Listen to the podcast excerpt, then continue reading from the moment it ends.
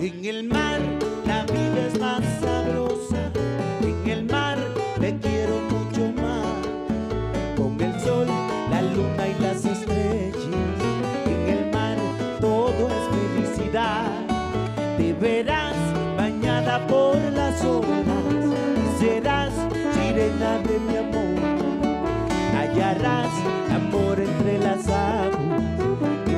Del mar su inspiración que una concha nos sirva de abrigo con música de brisa y aroma de coral. Y al vaivén de las olas bailas, los peces de colores nos vieran alcanzar.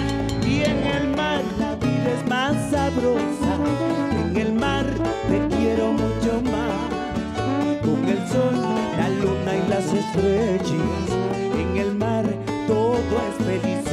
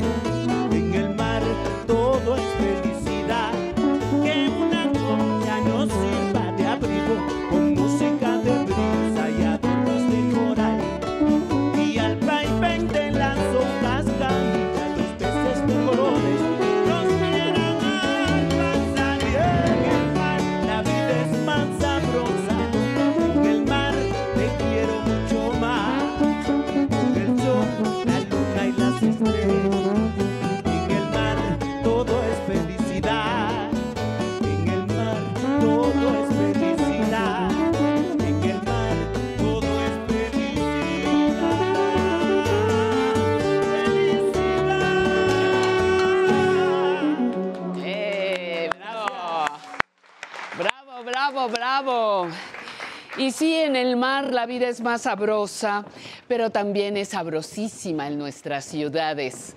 En nuestras ciudades. Muchísimas gracias por estar con nosotros. Bienvenidos, bienvenidas todas las personas que desean disfrutar de esta revista dominical dedicada a las personas adultas mayores. Tenemos tres horas de programa y queremos que, queremos que nos acompañe porque le voy a dar una idea, un- una probadita de lo que vamos a tener. Mire, en la conversación vamos a estar hablando con la psicoterapeuta Lisbeth Escárcega para aprender cómo manejar el miedo. Ya ve que el miedo nos han dado rondando los últimos años. En la entrevista tendremos con muchísimo gusto al artista plástico, súper artista plástico, Gabriel Macotela, de México al mundo, esta sección tan querida. Pamela Montes de Oca nos hablará sobre la Semana Santa. En movimiento, el sensei David nos mostrará ejercicios para adultos mayores que usan bastón. ¿Eh? para que usted tenga ahí una mejor manera de manejarlo. Y vamos a tener, ya lo sabe usted, vejes en la historia, nuestra zona tecnológica. Estaremos también con la nostalgia, con los recuerdos vivos. Tenemos un poquito de todo para todos. Dedicados, no se les olvide, no se les olvide, este espacio dedicado a las personas adultas mayores y familia que les acompaña. Comenzamos.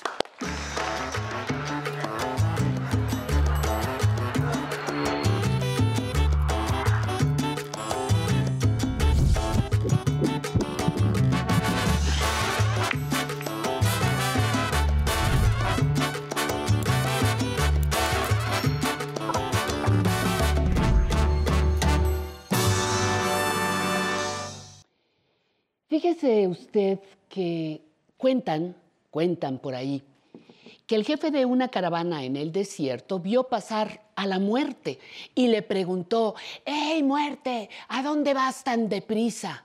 A lo que la muerte le respondió, voy por mil almas a Damasco. La caravana siguió su viaje y pasados unos días vieron nuevamente pasar a la muerte con diez mil almas. Y entonces el jefe de la caravana le preguntó, oye muerte, dijiste que solo te llevarías mil almas y llevas diez mil. A lo que la muerte respondió, ¿yo? Hombre, yo me llevo solo mil almas. Las otras nueve mil se las llevó el miedo. Ese es nuestro tema de conversación el día de hoy. ¿Cómo manejar el miedo?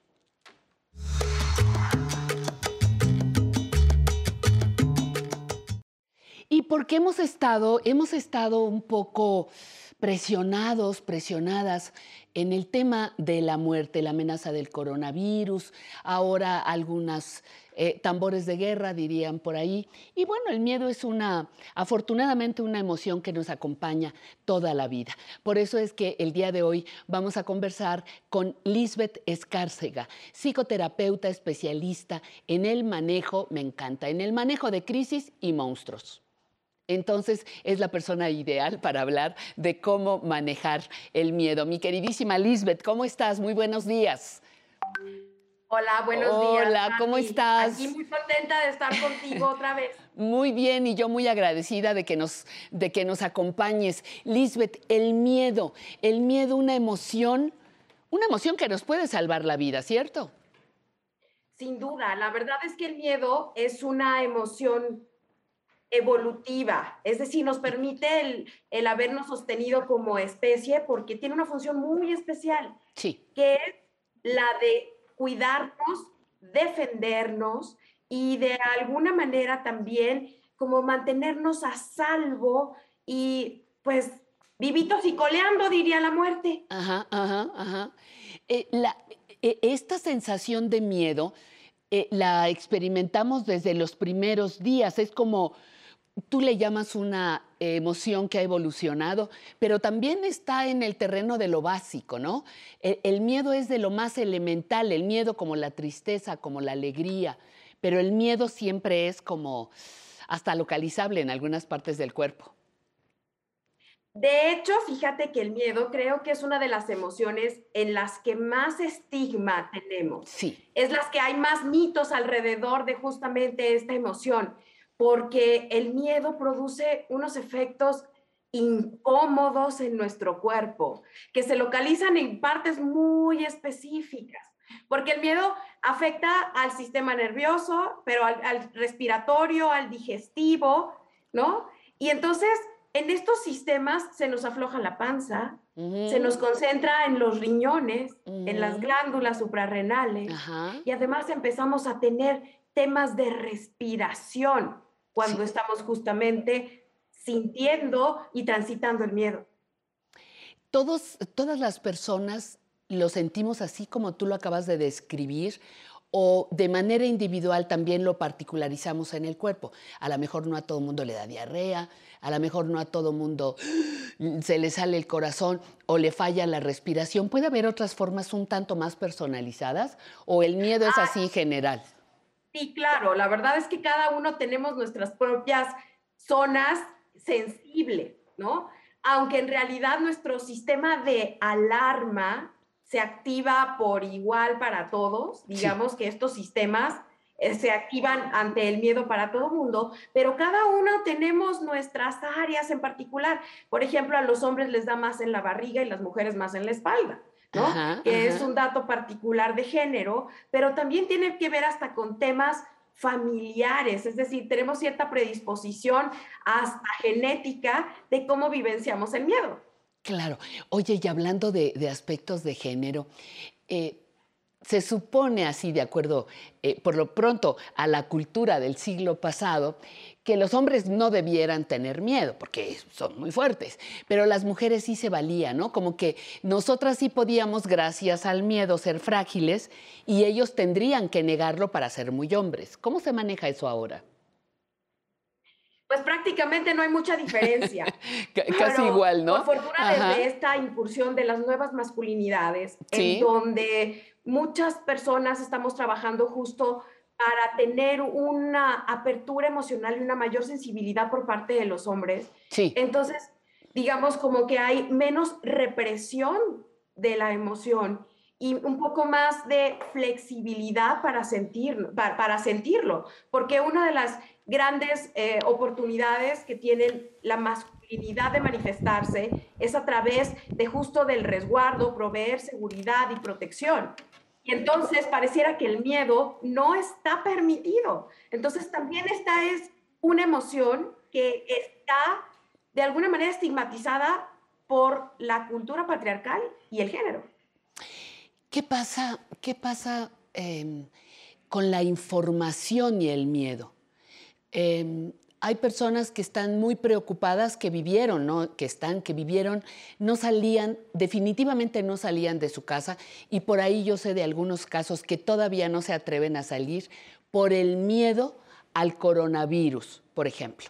Entonces les decías, eh, oye, pero es que sal, eh, ponte tu tapabocas, puedes salir al mercado, al súper. Y el miedo les impedía, les impedía salir porque el cerebro tenía demasiada información. ¿Qué tanto esta, esta información, esto que entra a nuestro cerebro, también va controlando el miedo en nuestro cuerpo? De hecho, justamente hay mucha información que de, de alguna manera tiene que ver con eh, lo que percibimos del entorno, Pati. Ahorita con el tema del coronavirus, el miedo ha estado a la orden del día porque hemos estado sobresaturados de información, pero también incluyendo esto es como alarma en la información, o sea, no solamente la información, sino la alarma en, en, ella, y porque de alguna manera también eh, creo que lo que ha pasado es, imagínate como que esta pandemia que acabamos de, o que estamos todavía como transitando, se abrieron las coladeras y salieron las cucarachas. Mm, es decir, muchos de nuestros temores preexistentes con esta bombardeo de información y con los pocos recursos que hemos adquirido a lo largo de nuestra vida para lidiar con él, bueno, la verdad es que han hecho que se nos sobrepasen muchas de nuestras emociones, particularmente el miedo. Eh, el miedo se puede, podemos educar, porque hay miedo a muchas cosas. Cité esta parte de, del, coronavirus, que en teoría estamos este, en una situación muchísimo mejor que hace, que hace dos años, definitivamente, pero hay otras, hay otras eh, situaciones que nos van eh, creando miedo. Eh, ¿Qué tanto se van construyendo los miedos de manera personal? Tengo miedo a la oscuridad, tengo miedo a las arañas, tengo miedo, cada uno como que tiene también miedos personalizados, ¿no? Sí, de hecho, obviamente tiene que ver con nuestra historia de vida y además, no solo eso, porque hay muchos miedos heredados por nuestro sistema familiar, ¿no? Mm. Por ejemplo, hay muchos estudios que comprueban de que en sociedades donde han tenido a lo mejor guerrillas o hambrunas o guerras, estos miedos pasan de generación en generación, incluso cuando no nos tocó ser testigos de primera mano de estos eventos. ¿no? Entonces, este es como algo importante para tomar en cuenta, incluso para reflexionar nuestro propio sistema familiar, es a qué le tiene miedo mi sistema familiar, ¿no? Sí, hay... Y por otro lado, también nuestras propias experiencias con eventos traumáticos o peligrosos, también y la frecuencia con la que los hemos experimentado, también tienen mucho que ver con la forma en la que nosotros vivimos, sentimos y la frecuencia que experimentamos miedo. Claro, ahí, fíjate, me estoy yendo a, uno de los miedos más, más básicos, que era eh, el miedo a la oscuridad en la infancia, por ejemplo, el miedo a presentar ya más grandes exámenes de, no sé, de matemáticas, geografía, biología, de lo que cada quien tuviera como, como deficiencia, y, y el miedo que, como dices tú, mi sistema familiar me va, me va formando. Pero, pero, ¿qué puedo hacer? Porque ese es el, el, motivo de nuestra conversación. ¿Qué puedo hacer para manejar el miedo? Ese miedo está bien que yo lo sienta, porque a veces decimos, es que no lo debo sentir. Pues no, yo creo que sí. No, no creo que haya una persona que no lo sienta, ¿no? Pero entonces cuando lo siento y me paraliza por lo que tú quieras, hasta la araña, ¿verdad? En la pared, ¿cómo puedo empezar a manejar ese miedo que me, que me detiene en mi crecimiento como persona? Yo creo, fíjate, Pati, ahorita que mencionaste todos los miedos, creo que uno de los miedos más importantes y el que menos tenemos recursos para manejar es el miedo al miedo. Exacto. Que es precisamente el que nos paraliza con antelación, como en esta expectativa de que no quiero tener miedo, al final es el miedo que más nos atraviesa. Y fíjate que para manejar el miedo, yo creo que hay una fórmula importantísima. El miedo, imagínate que es una división. Miedo igual a la gravedad del peligro que tengo ante mí entre los recursos que tengo para transitarlo y hacerme cargo de él. Eso significa que si yo logro mitigar de alguna manera el peligro, ya sea con lo que nos está pasando o bien con la creencia que yo tengo alrededor de ese peligro, ¿Sí? si lo disminuyo y al mismo tiempo incremento los recursos que yo tengo para transitarlo y hacerle cara, entonces el miedo puede disminuir, ¿sabes?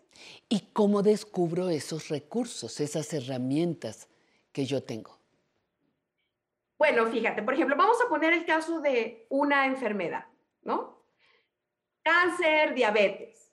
Lo primero que nos da es miedo ante el diagnóstico inicial. Sí, Entonces, para poder disminuir estas o, o, cambiar estas creencias alrededor de la enfermedad, lo primero que tengo que hacer es eliminar el drama, porque la verdad es que nos han enseñado a ser muy dramáticos con respecto a los peligros que tenemos. Entonces, primero es quitar el drama, segundo es quitar los mitos alrededor, ¿no? es que Ajá, todas estas creencias que nos han dicho alrededor, que si te da cáncer te mueres y la diabetes es rencor y todo este tipo de mal o desinformación que de alguna manera incrementa el miedo, ¿no? Yo creo que otra cosa importante para quitar las creencias es buscar información para comprender, no para alarmarme. Ok, ajá. Y por otro lado, cuando hablamos de incrementar mis propios recursos,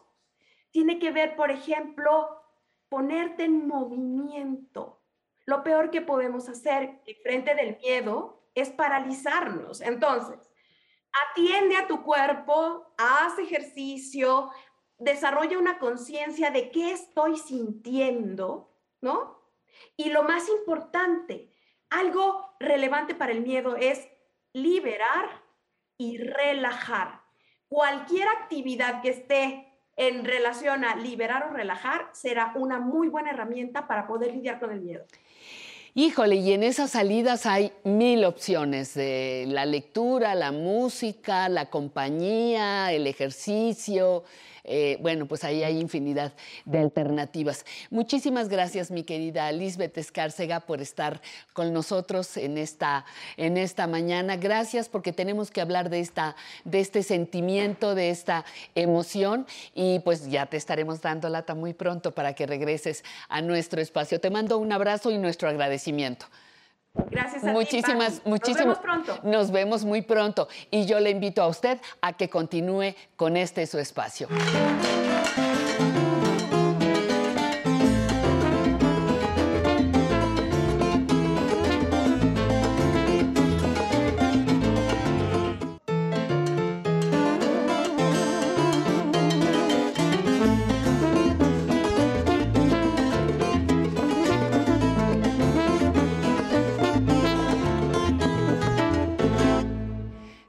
¿Cómo le va esta mañanita? Bienvenidos, bienvenidas a nuestro espacio Aprender a Envejecer.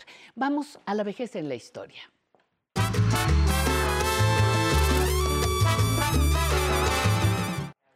Elena Rubinstein. Mi mejor tratamiento de belleza ha sido el trabajo. Quita las arrugas de la mente y del espíritu. Esta afirmación la hizo, como lo acaban ustedes de escuchar, nada menos que Elena Rubinstein, la mujer polaca que creara una de las más grandes e importantes empresas cosméticas del mundo.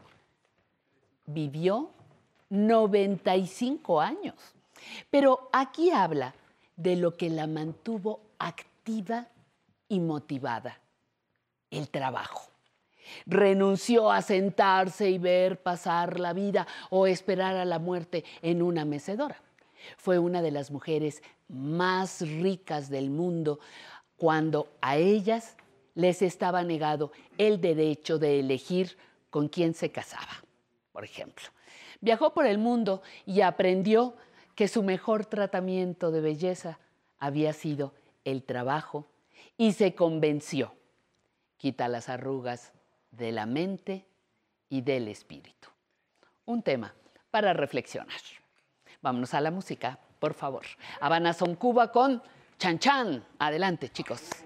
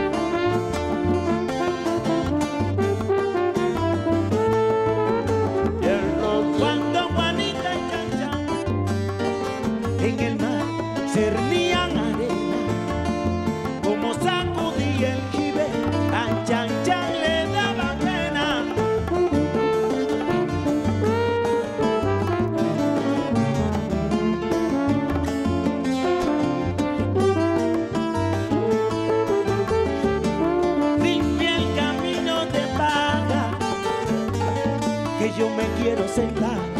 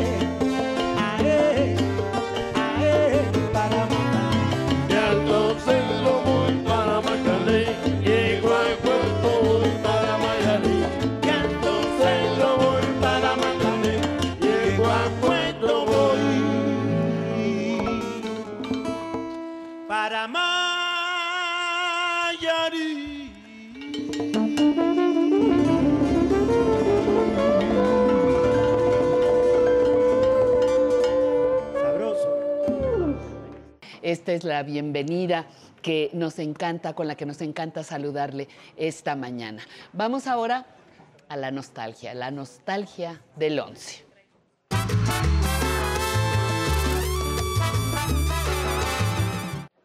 ¿Qué te parece la bienvenida musical? Periodista Álvaro Cueva, cuéntame. yo feliz siempre que estoy contigo, pero además Muchas qué gran bienvenida banda, felicidades familia queridísima. ¿verdad? Y el público que llena de color y de energía el espacio. Es lo máximo, pero además prepárense porque les ¿Y tengo qué nos vas a ofrecer? una sección maravillosa, diferente a lo que cualquiera pudiera esperar el día de hoy. ¿Por qué? Porque aquí de lo que se trata es de sorprenderla, de sorprenderlo. Y esto es la plástica y la crítica. Vámonos hasta 1980. Ahí le va.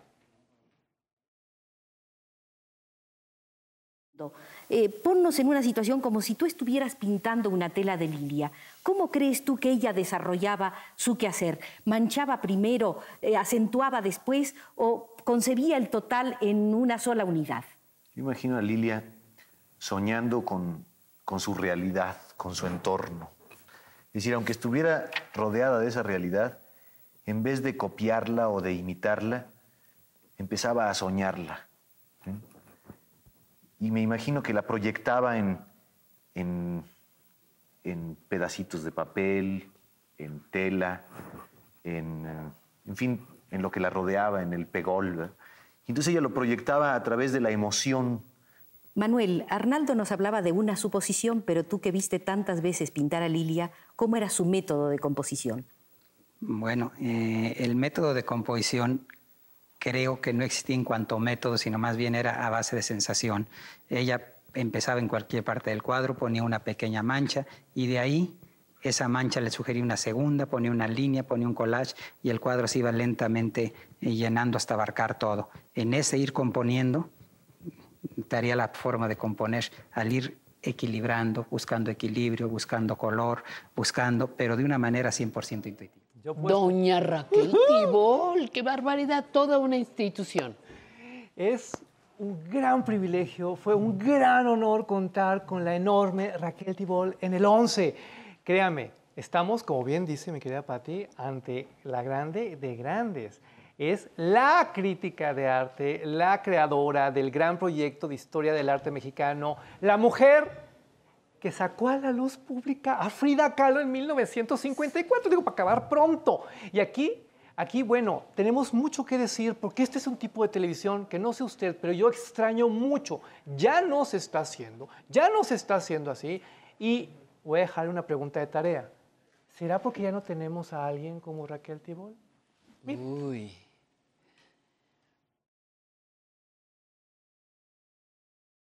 ¿Podría usted referirse a los periodos posteriores más ricos que plantea la Academia de San Carlos?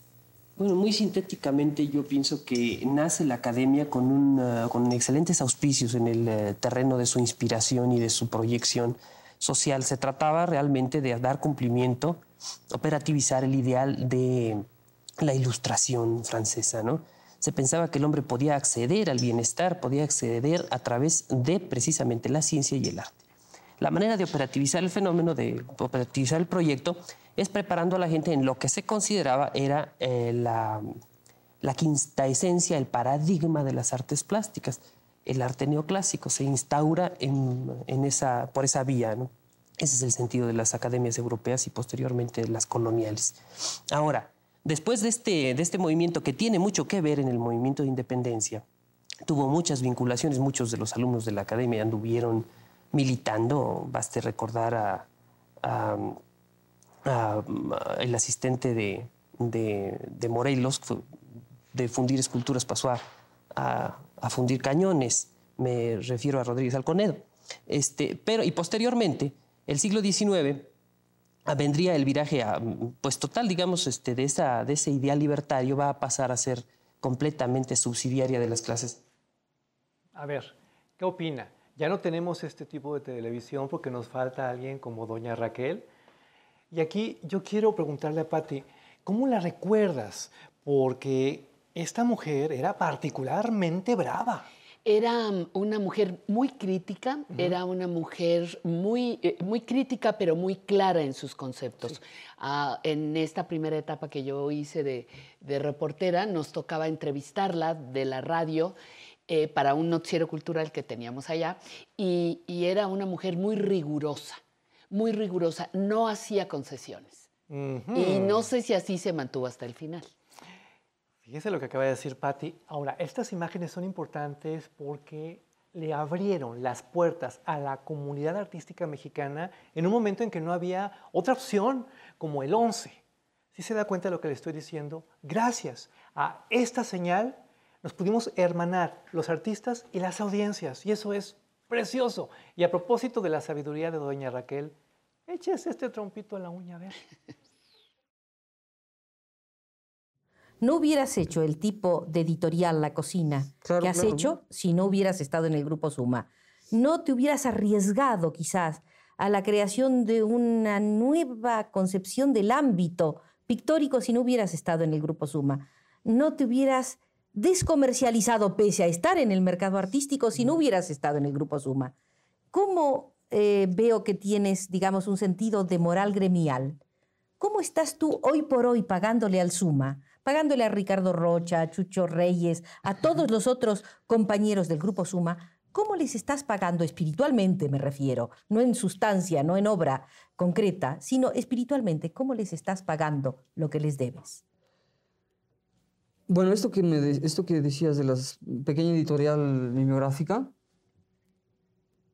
que salió de la idea del trabajo del grupo y, del trabajo también del Felipe Ehrenberg, de las ideas de publicaciones, fue una manera de seguir eh, tratando un poco de romper con los medios tradicionales de difusión y de venta y de acercarse a la gente, con una obra gráfica barata, muy accesible económicamente también. Lo tenemos al rato en la entrevista. Lo tenemos al rato en la entrevista 40 años después. ¡Qué Y privilegio! Fantástico, fantástico. Es que además, qué personaje, qué nivel de convocatoria el de Raquel Tibol, qué nivel de convocatoria el del 11, qué historia, también desde la perspectiva artística, periodística. Es auténtico periodismo cultural, pero del mejor del mundo, créanme. Y si dudan, por favor, abran bien los ojos y aprecien lo que viene a continuación, porque desde mi muy humilde punto de vista, creo que es un documento histórico de algo con lo que convivimos muy seguido, que vemos todo el tiempo, pero nunca, nunca habíamos entendido esto. Goce.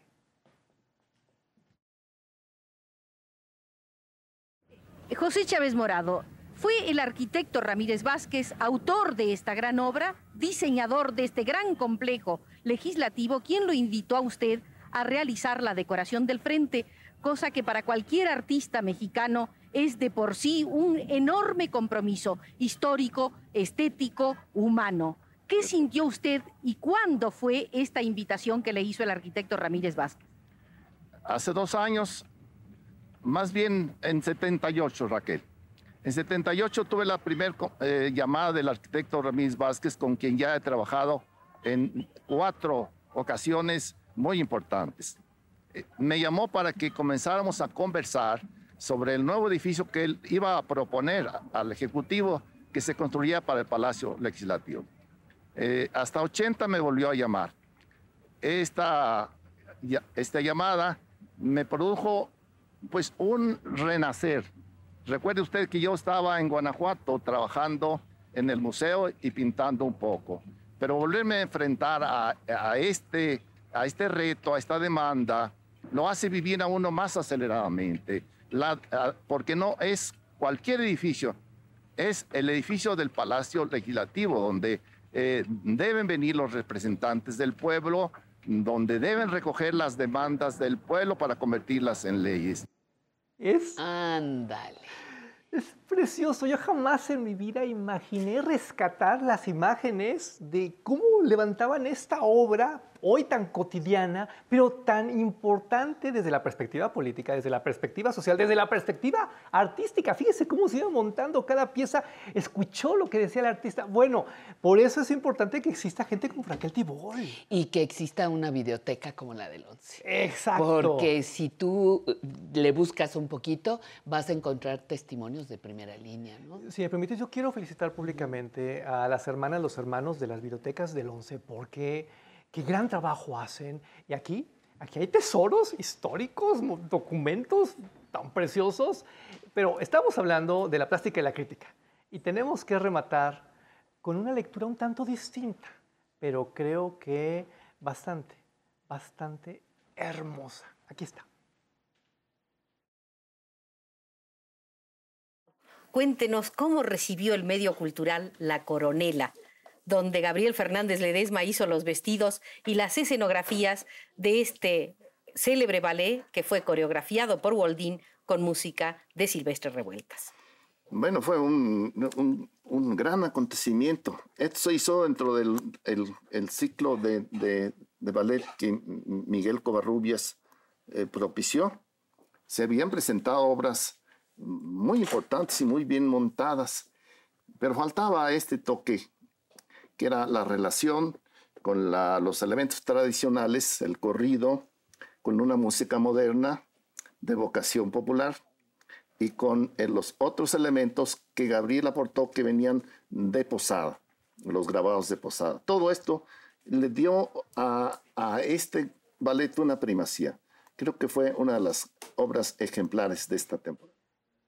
Enorme. ¿Qué piensas de la plástica y nosotros? nos hace tanta falta la educación en la plástica. Porque te decía, nos encantan las piedras, las pirámides, este, las iglesias a muchos, ¿no? Los conventos. Pero hay otra parte de la riqueza de nuestro país que todavía nos falta un poquito de educación para entender. Y sería bueno un programa de educación artística, de plástica en, en la televisión mexicana. Pero por supuesto, porque además eh, México está lleno de grandes expresiones de artes plásticas que necesitan esta difusión. Por aquí tenemos algo en el 11, Pinta mi barrio, pero quiero, por favor, que usted se quede con esta gran sensación de Raquel Tibol. Creo que se quede con este placer infinito de haber visto estos segmentos, estos momentos históricos y que entienda que estamos para servirle, para hacer historia juntos, para crear nostalgia del 11. Gracias, Pati. Muchísimas gracias. Nos encontramos muy pronto. Vamos a mensajes, regresamos. Esto es aprender a envejecer.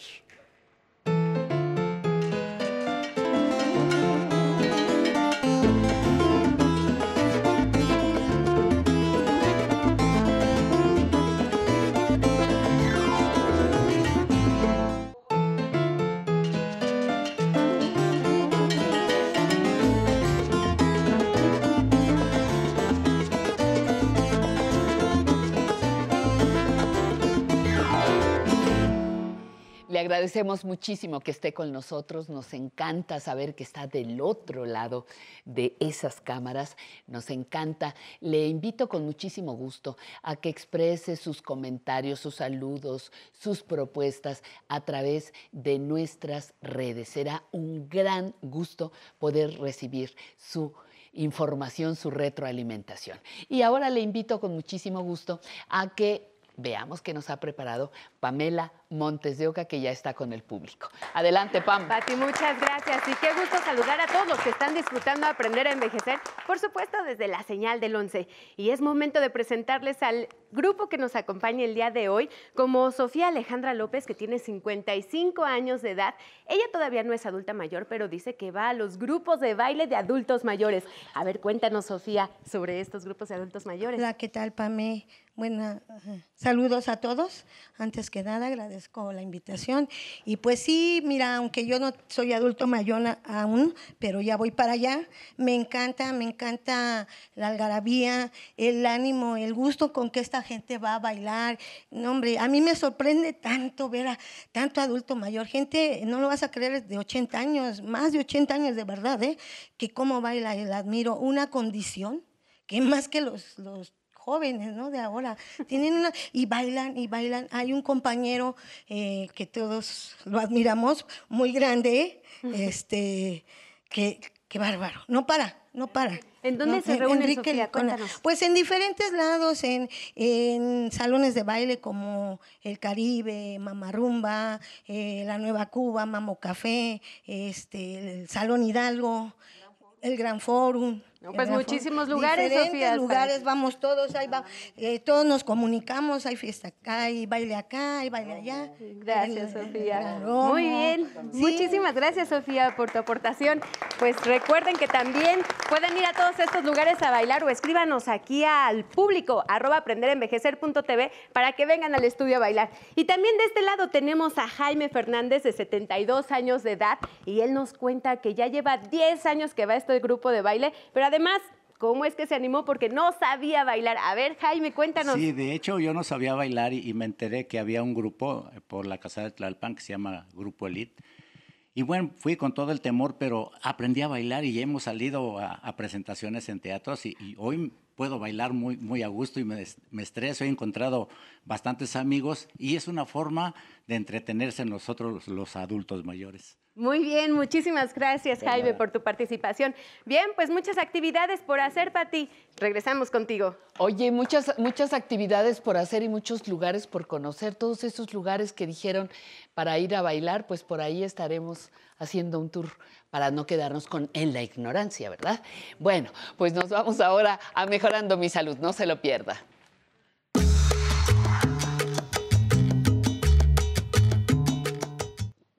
Maestra en ciencias médicas, Itlali López, ¿cómo estás? Muchísimas gracias por estar esta mañana con nosotros y además nos traes una sorpresa deliciosa. A ver, Pues yo cuenta. estoy muy feliz, como Cuenta, siempre, cuenta. llena de energía y además ver aquí pues a tanta gente tan contenta Ajá. bailando y la alegría de los domingos, pues que te digo, agradecida siempre y contenta de estar aquí, Pati. Y vamos a hablar de las propiedades medicinales del tamarindo. No te lo puedo creer. ¿Propiedades medicinales? No puedo creer. Las Bueno, propiedades medicinales. Te escuchamos. Y es que fíjate, es, es interesante. Voy a aprovechar el día de hoy para hablar de una publicación pues, de gran impacto que se publicó en el 2015 en una revista que se llama The Nature. Es una revista para el gremio médico y científico de gran peso.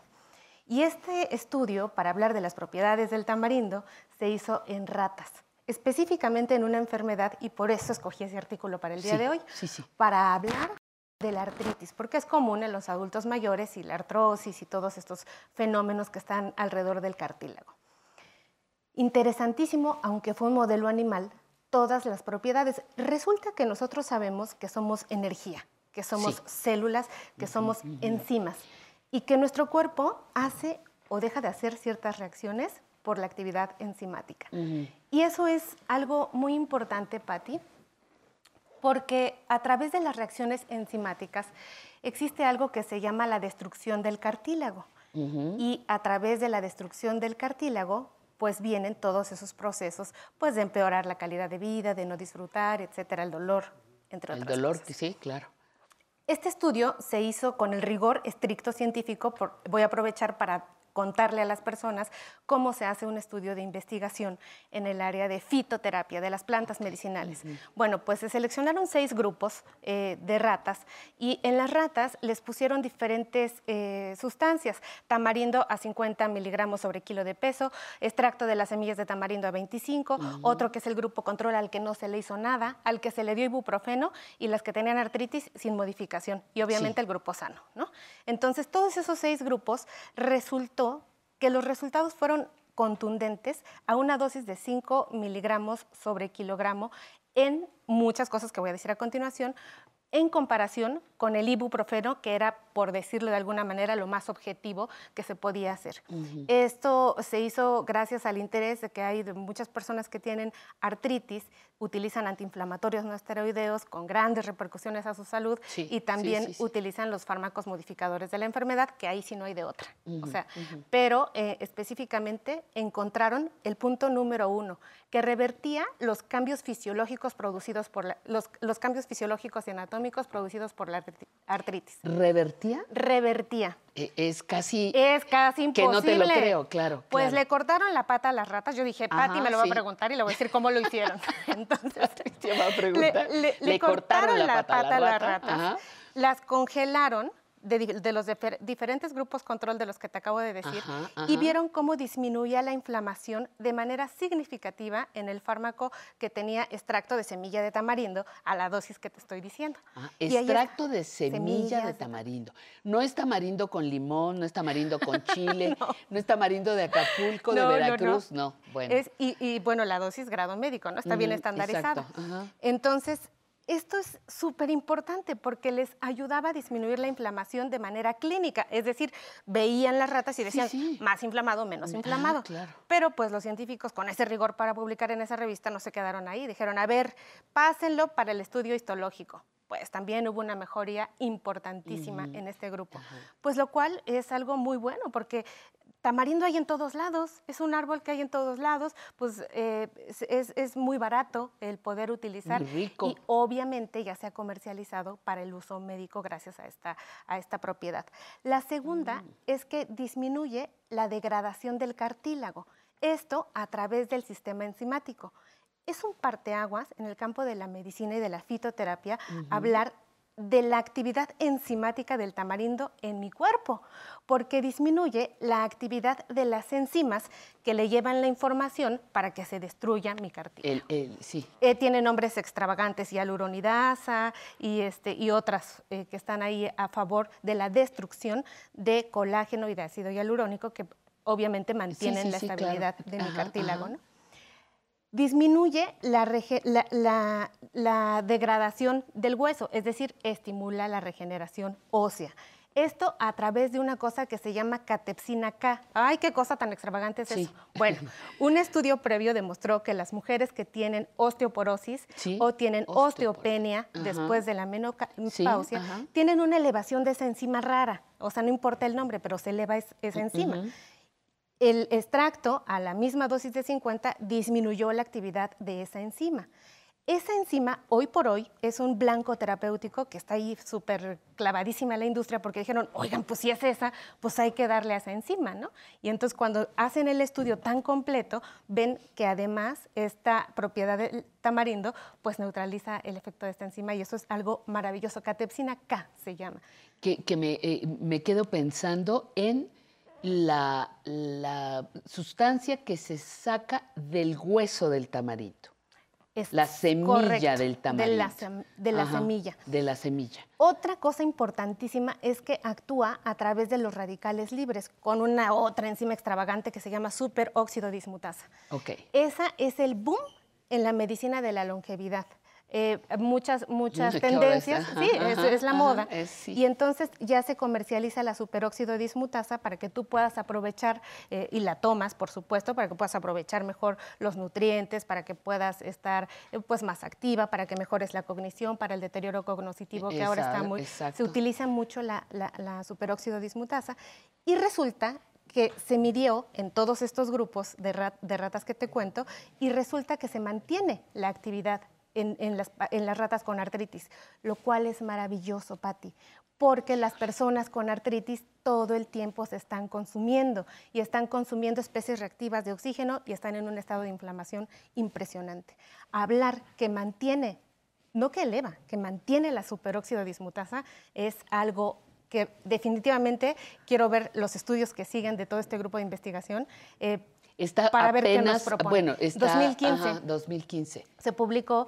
que es muy reciente. Es en, correcto. en investigación científica es, poquito tiempo. Son pasitos pequeños. Sí, siete, siete años. Hay otras publicaciones que hablan acerca de la actividad enzimática que, y de todas las propiedades que voy a decir al final, Sí. pero quiero mencionar esto.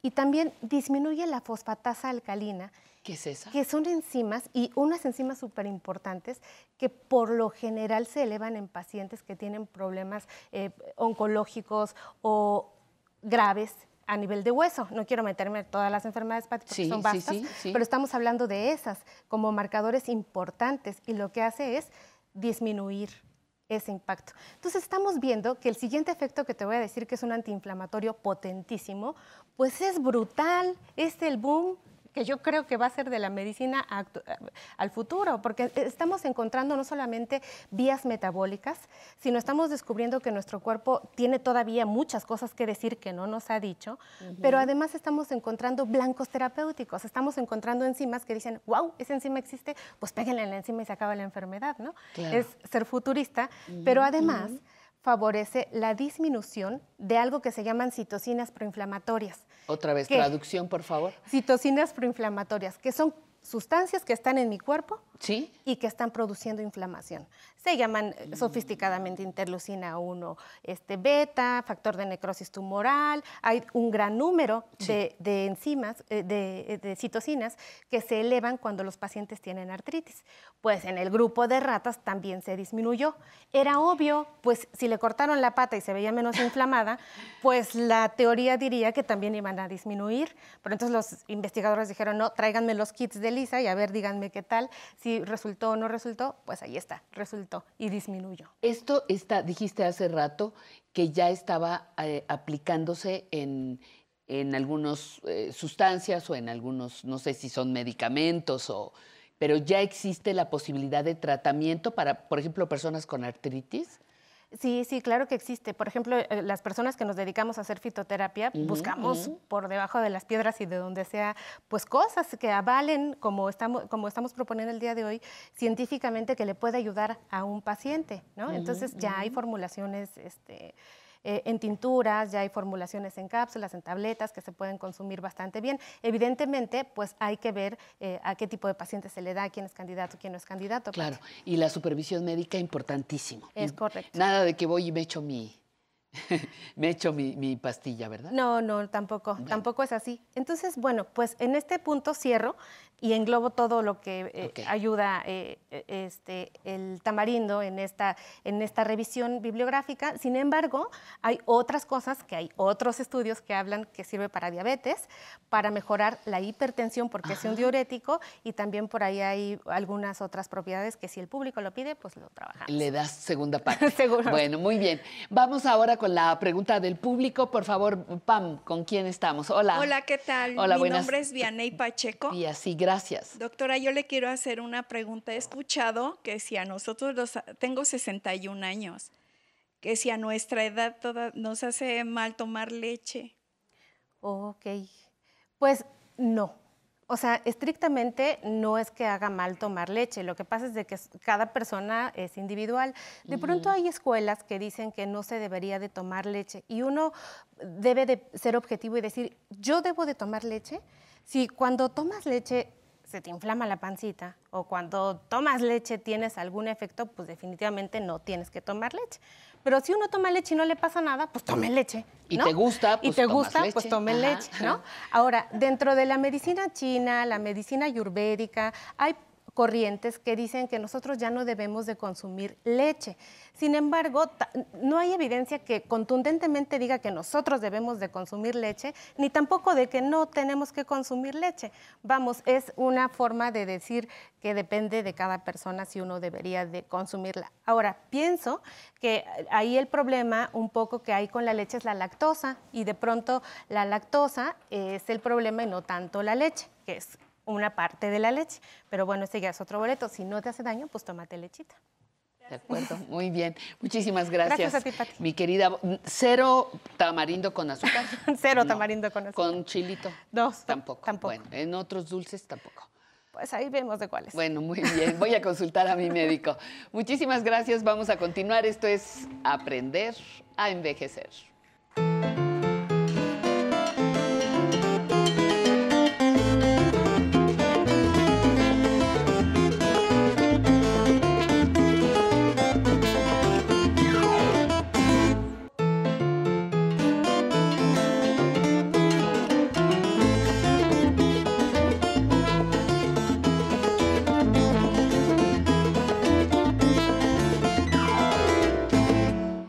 Vamos a empezar con mucho gusto la segunda hora de nuestro programa, Entre Letras e Historias. René López Pérez viene a hablarnos sobre las publicaciones de Gendes.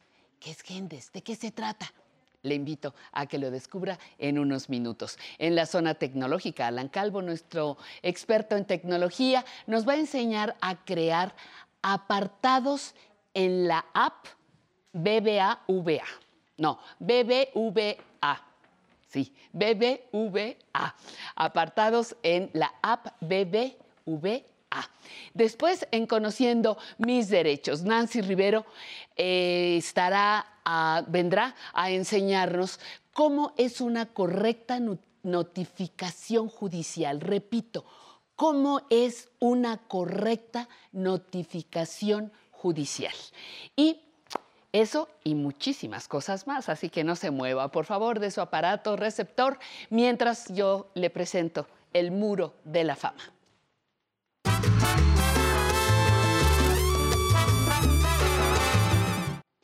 Ay, mire, quizá usted tuvo un disco de aquellos jóvenes de los sesentas que se identificaban como Crosby, Stills, Nash Young. ¿Se acuerda? Se escuchaban en las estaciones de radio dedicadas al rock. Y cito esta referencia porque a partir de aquel grupo, muchas personas conocimos al personaje que hoy nos ocupa. Él es nada menos que Neil Young. Neil Young es un compositor y cantante de origen canadiense que nació en 1945 y que hoy, a sus 76 años, es considerado como uno de los más influyentes en su, en su generación. Sus padres fueron periodistas y su padre en particular tuvo un gran gusto por la música. A Neil no le gustó la escuela tradicional y desde sus primeros años se hizo acompañar por su guitarra. Quizá algunas personas lo recuerden cantando y tocando la guitarra y la armónica al mismo tiempo. En 1972 tuvo que enfrentarse a la fama que su álbum Harvested Har- Harvest, Harvest le ofreció. Eh, Tuvo que enfrentar la fama repentinamente. Se convirtió en un éxito enorme que muy rápido lo convirtió en un hombre muy rico. Como sucede en las carreras largas, largas, largas de 40, 50 años y más de duración, Neil Young ha pasado por éxitos y fracasos que parece disfrutar. En su música, fíjese, encontramos rock, pop, pinceladas de country, soul, folk, blues y diferentes géneros que lo hacen un músico que ofrece siempre novedades a sus seguidores. Neil Young es un hombre comprometido con su realidad y con ello quiero decir que su música refleja lo que él vive y lo que siente. Por ejemplo, en la canción Ohio protestó contra la muerte de cuatro estudiantes que se manifestaban contra la guerra de Vietnam. En Hombre Sureño atacaba el racismo. Con el disco Leading with War criticó la política de George Bush y la guerra de Irak. Recientemente supimos que retiró toda su música de una importante plataforma de audio porque no estaba de acuerdo en que allí mismo se difundiera un podcast particularmente antivacunas, estelarizado por Joe Rogan, un comediante con un rating mundial altísimo. Young se fue con su música porque le parecía un alto riesgo compartir el mismo canal con un personaje negacionista. Pronto nos dijo, muy pronto, mi música vivirá en un lugar mejor. El año pasado, Neil Young fue noticia porque editó un nuevo disco, Barn, y mientras cosecha el trabajo vertido en esa producción, nosotros lo dejamos el nuestro muro de la fama. Scenes of my young years were warm in my mind. Visions of shadows that shine. Till one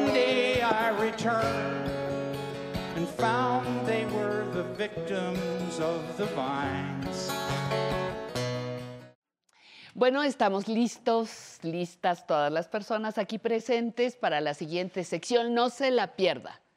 Conociendo mis derechos.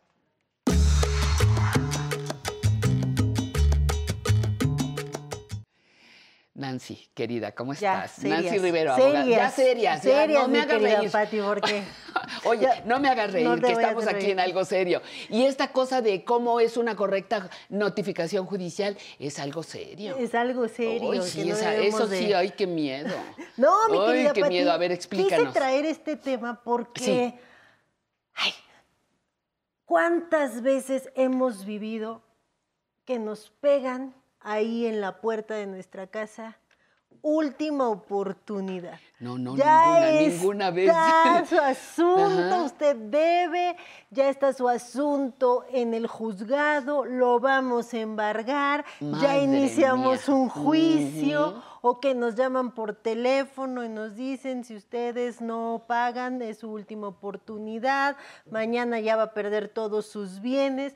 Entonces era importante traer este tema para que nuestros amigos, nuestras amigas sepan cómo debe de hacerse una correcta notificación, Notificación. judicial por cualquier circunstancia en que ellos se vean inmersos en algún procedimiento judicial, no cualquier persona abuse, los espante o muchas veces intimiden a las personas adultas mayores diciéndoles que vienen de un juzgado, que vienen a traer una notificación, que ya están en un juicio.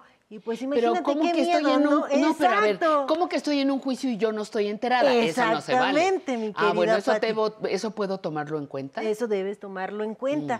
Mm. Entonces, por eso trajimos hoy este tema para que sepan cómo debe de realizarse correctamente una notificación judicial, cómo se deben de identificar, quiénes son los que deben de practicar las notificaciones judiciales, porque muchas veces los despachos de cobranza malamente llegan y hacen las notificaciones, llega una persona que se ostenta como un funcionario del Poder Judicial o llega cualquier persona y dice yo soy abogado y estoy haciendo una notificación.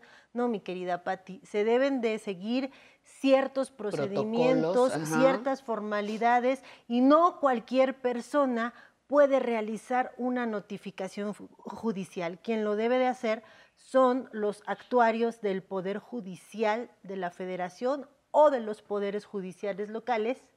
Y esta vez no vengo sola. Ajá, no, esta vez a traigo, ver. traigo a una cápsula de una entrevista que le hicimos a un actuario del Poder Judicial Excelente. para que él nos explique con peras y manzanas cómo se debe de hacer una correcta notificación judicial. Pues vamos a conocerlo. Adelante. Hola, ¿qué tal, Patti? Pues me da mucho gusto saludarte desde este lado del estudio y hoy quiero platicar con ustedes respecto de un tema que nos han llegado varias notificaciones de amigos y amigas a través de las redes institucionales de este programa.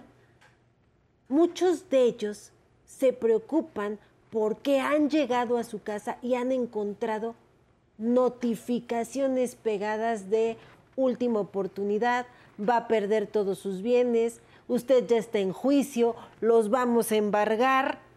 Situación que sin lugar a dudas es preocupante encontrarnos ante esas cosas pegadas en nuestro domicilio.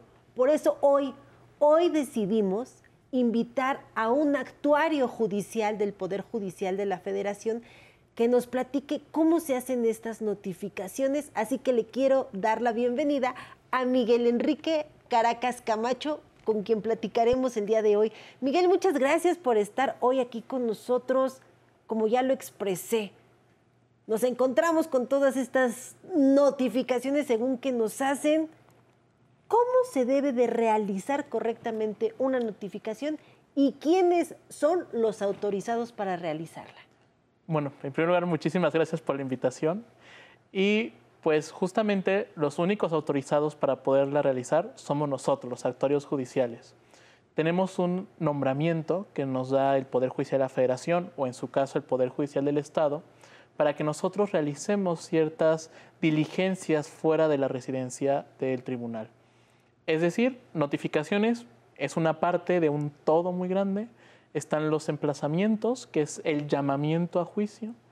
Hago además otras cosas como los cotejos, las inspecciones, Y, todo eso es lo que hace el actuario, pero lo hacemos porque tenemos en nuestro nombramiento algo que se llama fe pública, como un notario, justamente, pero para ciertos actos, estos actos que hacemos fuera del tribunal.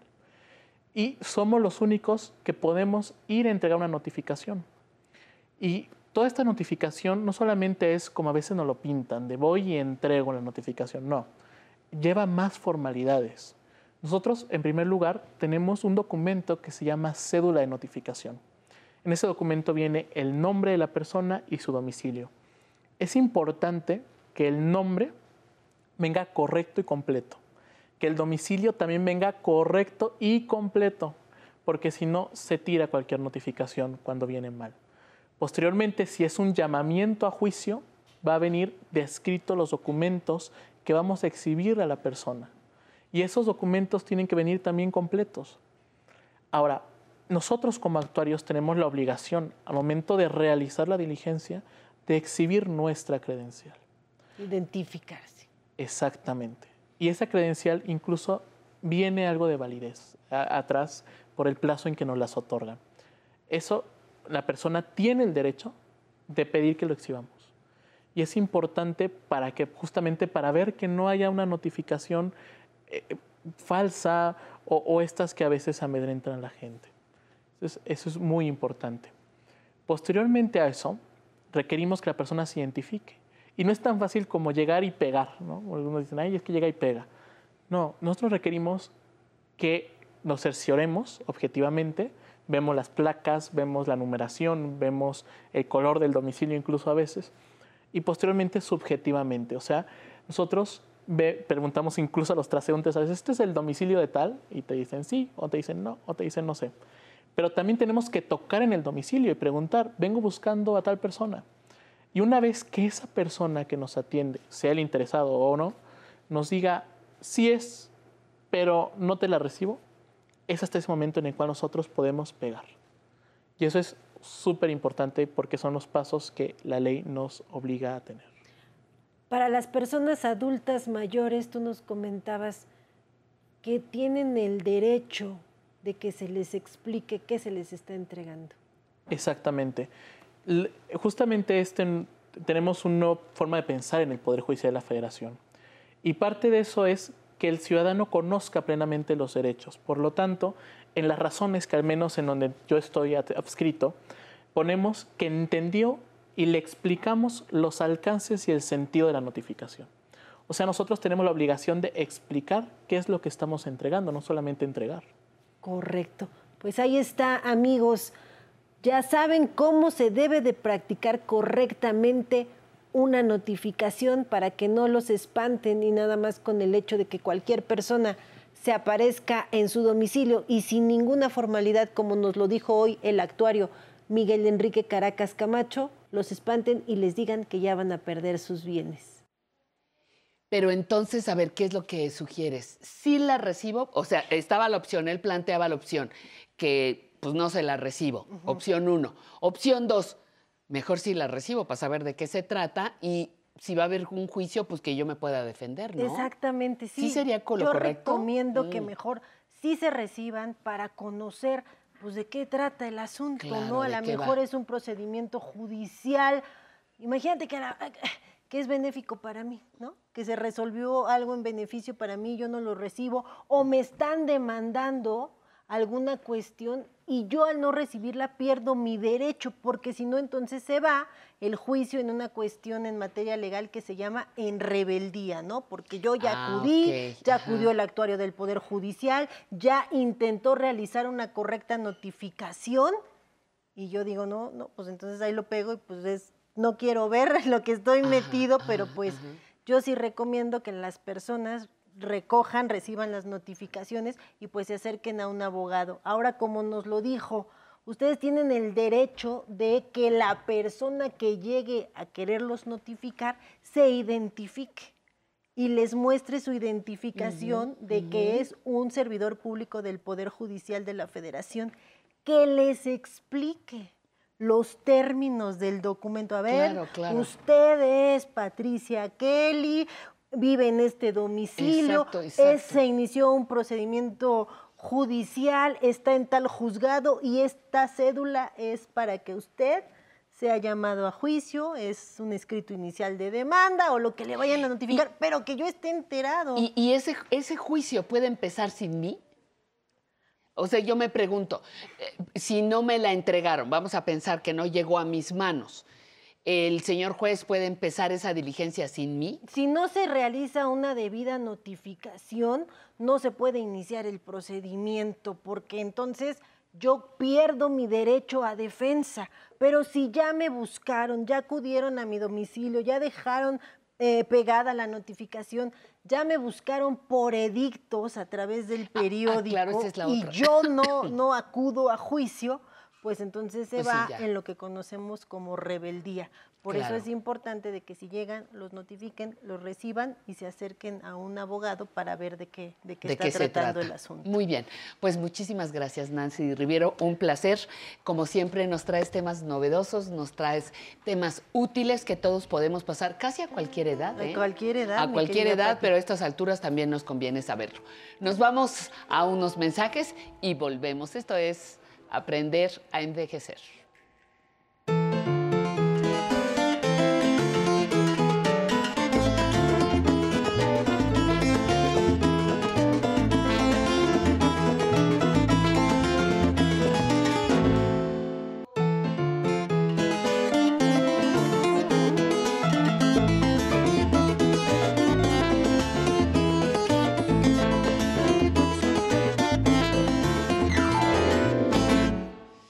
Muchas gracias por seguir con nosotros. Tenemos una de sus secciones favoritas, Zona Tecnológica.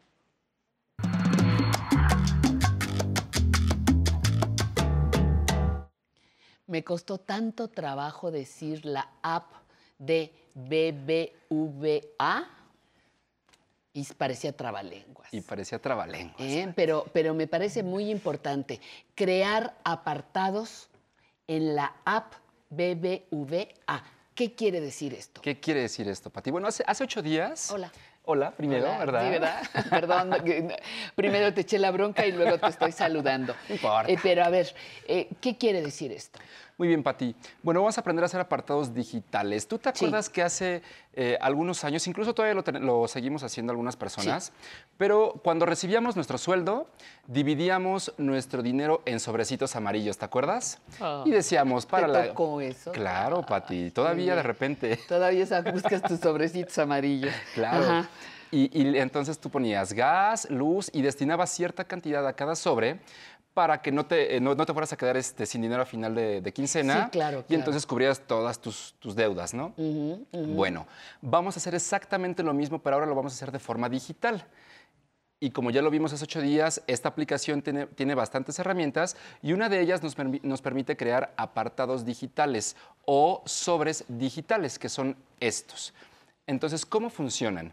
Bueno, del dinero que yo tengo disponible en mi cuenta, Sí. es decir, me pagaron el día de hoy, lo tengo ahí y para no gastarme el dinero lo voy a poner en determinados apartados. Sí. Entonces, el dinero va a desaparecer del saldo disponible, pero va a estar como guardado bajo llave en, esta, en estas secciones. Sí. Cuando yo quiera hacer algún cargo eh, con mi tarjeta o alguna compra, ese dinero no va a aparecer ahí, a menos que yo dentro de mi aplicación vaya y entre a los apartados, a mis sobrecitos y diga, ah, aquí está mi dinero. Así como, como, como lo guardábamos abajo del colchón. Sí. Bueno, aquí va a estar Los aparte que también. tenían colchón. Los que te... Exacto. Bueno, pero este es un apartadito, esto es muy...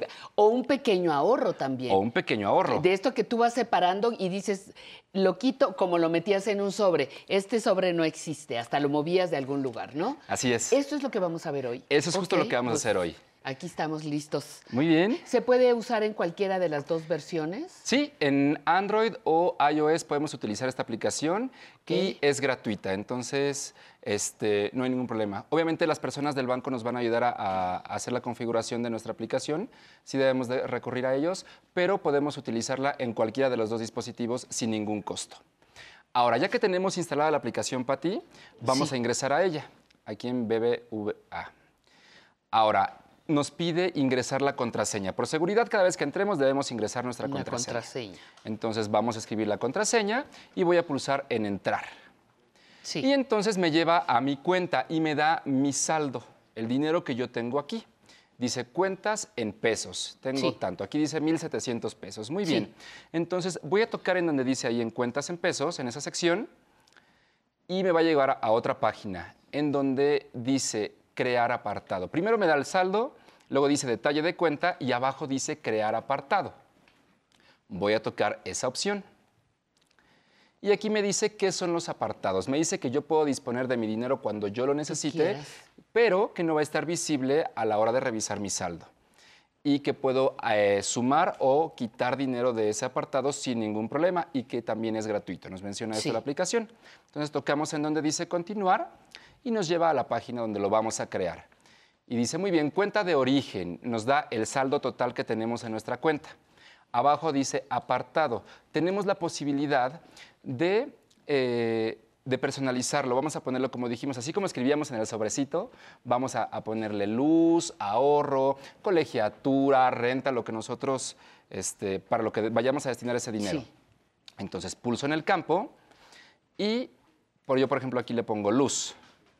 Ahora, abajo dice importe a apartar ahora. O sea, ¿qué cantidad voy a destinar a, este sobrecito digital? Y abajo de esa línea, Patti, me dice, en tu cuenta tienes 1.700 pesos. O sea, Sí. me da el saldo. Ok. Entonces digo, muy bien, voy a destinar 500 pesos para la luz. Muy bien. Y abajo dice, después de este apartado, en tu cuenta quedarán 1.200 como saldo disponible. Exacto. Entonces los 500 que yo estoy en este momento separando no van a ser visibles como ya lo dijimos. Muy bien. Pero están guardados. Pero están, guardados, mi dinero está seguro. Entonces toco en continuar. Muy bien. Ahora dice, muy bien, apartado, luz, 500 pesos. Y me dice, recuerda, constantemente me está recordando esto, que yo puedo disponer de este dinero cuando yo lo quiera. Entonces toco en la opción aceptar. Y dice, muy bien, tu apartado ya fue creado. Me dan un número de folio, me dicen eh, cómo se llama y el- la cantidad que yo, que yo dispuse para este sobrecito. Ajá. Entonces pongo en salir y me lleva a esta sección de apartados, en donde eh, yo puedo agregar uno nuevo aquí con el botón que tengo en la parte inferior, o este mismo apartado que tengo, puedo modificarlo. Como ya dijimos, puedo poner más Sumarle, dinero. Que sería lo ideal. Exacto. Que hiciéramos el esfuerzo de ponerle otro poquito. O Ajá. restarle, como cuando te quedabas sin dinero, claro. Pati, y dices, "Ah, voy a agarrar 200 pesos del sobrecito. Yo te iba a decir 100. 50. Ah. Bueno, muy bien, muy bien. Entonces podemos hacer eso. ¿Cómo? Aquí arriba de la cantidad de 500 en, en donde dice luz, hay tres puntos eh, horizontales. Entonces voy a tocar esa opción y me despliega una ventana. Y, me- y aquí es donde están las demás herramientas. Dice retirar dinero, añadir dinero, consultar movimientos, editar, que yo le puedo cambiar el nombre este, a este apartado y eliminar este apartado. Si yo lo elimino, automáticamente el dinero de este, de este sobrecito se va a mi saldo disponible. Ya va a aparecer nuevamente en mi cuenta, eliminando esto. Entonces, ¿qué quiero hacer? Bueno, eh, voy a retirar 200 pesos, Pati, en esta ocasión. Muy bien, entonces toco en retirar efectivo o retirar dinero. Y me dice, muy bien, ¿cuál es el importe que tú quieres este, retirar? Entonces lo voy a escribir y me dice, después de este retiro, en tu apartado quedarán 300 pesos. o sea, de Ajá, los 500, ajá. 300. Muy bien, toco en continuar y me dice, perfecto, a ver, Alan, seguro, de los 500 eh, vas a retirar Que- 200 ajá, ajá. y en, a la cuenta a la que se van a depositar, que es la cuenta destino, es la tuya, hay 1.200 pesos. ¿Quieres continuar? Sí, sí quiero continuar.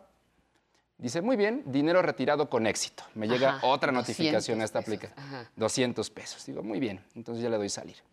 Y de esta forma voy a poder jugar con mi dinero y voy a poder organizar mis eh, finanzas de forma eficaz, Pati. Aquí ya tengo los 300 pesos en el apartado que me quedaron y puedo continuar utilizando las herramientas que acabamos de ver. Si yo me voy en este momento a consultar movimientos, sí. toco los tres puntitos, me voy a consultar movimientos y me dice, muy bien, hoy me, me da la fecha del día de hoy. Sí. Me dice disposición de dinero, yo dispuse 200 pesos Sí. y abono de dinero 500 pesos. Entonces metí 500 pesos a la cuenta y retiré 200 pesos. Ajá, Entonces ajá. De esa manera me va dando a mí mis, este, mis movimientos y puedo saber qué es lo que estoy haciendo, porque de repente a lo mejor se me olvida y digo, ay, saqué dinero, o veo menos eh, dinero en mi cuenta y digo, "Ah, saqué dinero y no me acuerdo. Oye, eh, Alan, ¿y esto se puede aplicar o es semejante en otros bancos? ¿O, Ah. o vamos a tener que ir este, expulgando banco por banco? Vamos a ir eh, justamente conociendo las diferentes plataformas que nos ofrecen algunos bancos este, para conocer las herramientas que tienen, porque no todas son iguales. Entonces vamos a ver qué nos ofrece y nosotros eh, nos quedamos con la que más nos guste. Sin embargo, como dije hace ocho días, esta aplicación es una, una, plataforma muy amigable y se me hace una de las que tienen más herramientas para poder este, hacer transacciones. Fíjate, una, una de las cosas, te lo digo para, para que nos anotemos una palomita. Eh, en los últimos meses, en los últimos seis meses, en España hubo un importante, enorme movimiento de protesta porque los bancos empezaron a cerrar sucursales, empezaron a reducir las atenciones personales y el- reclamo de las personas mayores, de las personas adultas mayores era, espérate, tú me pones aquí frente a un cajero, me pones, me dices que baje la aplicación, pero no me has ayudado, no me has capacitado. Entonces la palomita que yo digo que, que te corresponde es porque estas cosas empiezan a sensibilizarnos. A lo mejor necesitamos ensayar dos, tres veces con poquitas cantidades para que no me dé mucho miedo, 50 pesos, 30 Claro. pesos. Todo es valioso, pero, pero es, es algo que en España produjo un gran movimiento, de verdad. Protesta, hubo un, un hashtag, eh, soy viejo, no idiota, eh, todo, no, no, no, fue muy en serio.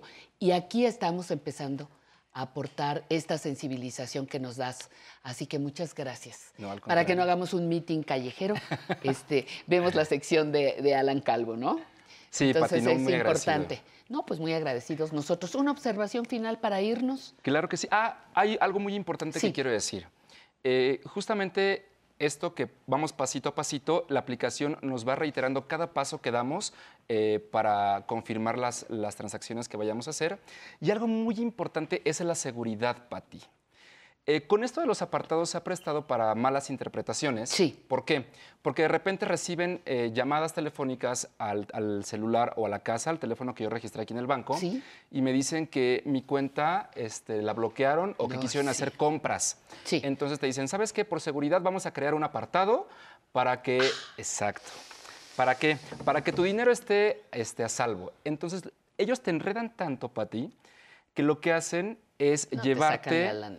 De la mano para que tú les hagas una transferencia a su cuenta.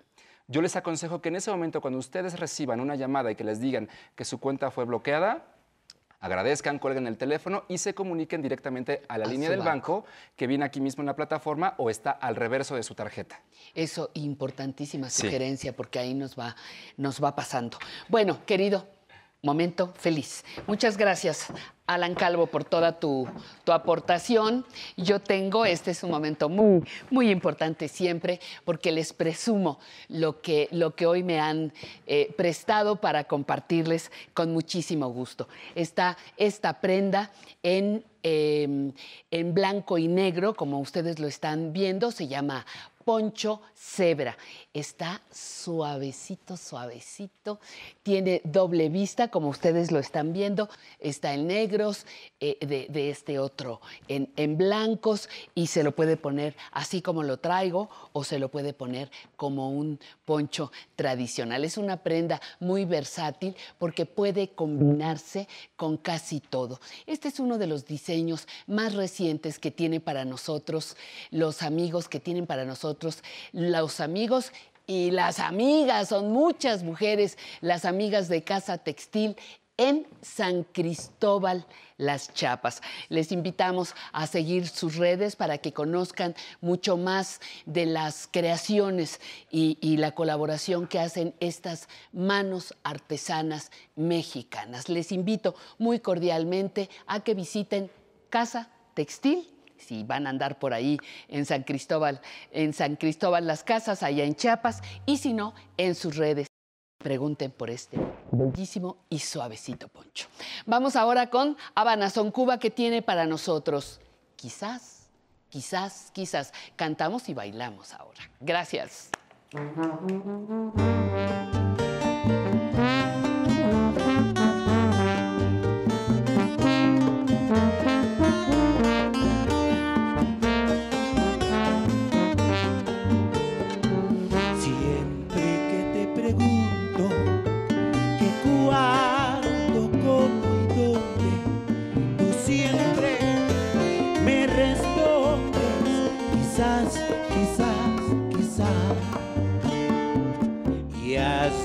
Pasan los días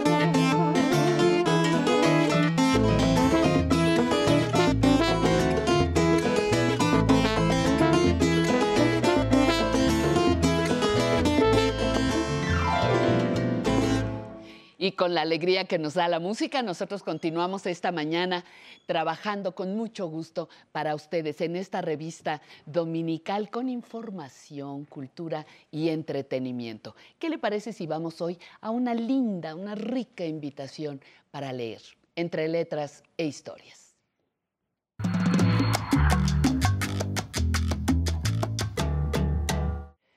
Pues el señor que está con nosotros esta, esta mañana, René López Pérez, es el responsable de investigación en Gendes. Y me van a decir ustedes, ¿y, y eso qué es? Mi queridísimo René, muchísimas gracias por estar Gracias aquí y por traernos, pues yo digo que es un regalo. Es un regalo ahora que Gendes eh, entre al terreno de, de estas publicaciones. Primero, explícanos para los que nos acercamos por primera vez, ¿qué es Gendes? Gendes es una organización de la sociedad civil. Eh, trabajamos con hombres por la igualdad de género. Entonces tenemos varias líneas de trabajo. Tenemos desde un modelo para trabajar con hombres que ejercen violencia, sobre todo en el ámbito del, del hogar, aunque, por ejemplo, hemos eh, participado en crear modelos en sistemas penitenciarios, en, en universidades, etcétera. La violencia está en todos lados. Está en todos lados. Ajá. Y el trabajo tiene que estar en todos lados también. Exacto. Ujú. Eh, tenemos una línea de atención a hombres que están a punto de ejercer violencia o que ya la ejercieron y requieren alguna ayuda. Eh, también pueden hablar a nuestro teléfono y ser atendidos por un profesionista. Ujú. Eh, y también hacemos investigación. Algo que nos gusta mucho es eh, poder investigar de qué manera se relaciona la construcción de la masculinidad con diversos problemas. Por ejemplo, ¿cómo embarazo en adolescencia, violencia en el noviazgo, eh, trata de personas. eh, bueno, ahorita vamos a hablar de otros Ajá, temas. Sí, sí. Pero eh, eh, investigar eso, de qué manera se relaciona la, la masculinidad con ese tipo de problemáticas y hacer alguna, algún tipo de intervención en forma de taller normalmente para eh, ofrecer herramientas a todas las personas que quieran trabajar esos temas, eh, pues que tengan las publicaciones a la mano para poder hacerlo. Claro, estas publicaciones me pueden ayudar, estoy pensando en los hombres, eh, básicamente, eh, pueden ayudarnos a, a entender un poco más los temas o hay estrategias. Por ejemplo, este primer libro que tienes ahí, El Verde, ¿qué- ¿de qué nos habla? A ver, presúmeselo a, a los, a los amigos. Ajá. ¿Cómo se llama ese? Sembrando igualdad, eh, cosechando buen trato en comunidades rurales. Uy, Em, sembrando igualdad, sembrando buen trato en comunidades rurales. Ajá. Es- este libro surge porque algunas instituciones nos habían buscado para decirnos que eh, cuando apoyaban a mujeres, el gran problema que tenían es que los hombres eran un obstáculo, digamos, para, Ujú. para que esas mujeres se desarrollaran, fueran a juntas, a reuniones, participaran. ¿no? Ujú. Entonces, desde entonces teníamos la idea de crear una, un taller dirigido a las parejas para que eh, el hombre se diera cuenta de la importancia de que ellas participaran en proyectos productivos y pues de alguna manera involucrarlos en este tipo de, eh, de actividades. ¿no? Entonces, el- este, este libro es el resultado de talleres que estuvimos monitoreando en cuatro regiones del país, en zonas rurales, para que los hombres se den cuenta, primero, cuánto trabajo hacen las mujeres en casa, ¿no? Y cuán poco hacemos los hombres en casa, sobre todo en el medio rural. Ujú, sí. Eh, de qué manera es importante que nos apoyemos mutuamente eh, Ujú. para que el ingreso sea, eh, el ingreso familiar sea mejor. ¿no? Ujú, ok. Entonces, básicamente de eso se trata. Fíjate, es, es muy interesante, ahorita pasamos al, al segundo, es muy interesante lo que dices porque no es la teoría que se vale. Me queda clarísimo que para combatir la violencia todos los recursos son, son bienvenidos y para promover el buen trato, por supuesto. Pero eh, si ustedes están publicando estos textos con base en sus propias investigaciones, entonces ya estamos hablando de una teoría que estamos aplicando con resultados. Exacto. Perfectible, por supuesto, pero estamos dando pasos ya para que esto se mueva. Eh, tú eres el encargado justamente de esa área de investigación. Sí, eh, en realidad todos nos encargamos de todo, ¿no? Pero yo tengo ese nombre. Todos, Y- todos hacen de todo. Ajá. Ajá. Y entonces, eh, lo importante es eso, conjuntar teoría con práctica, ¿no?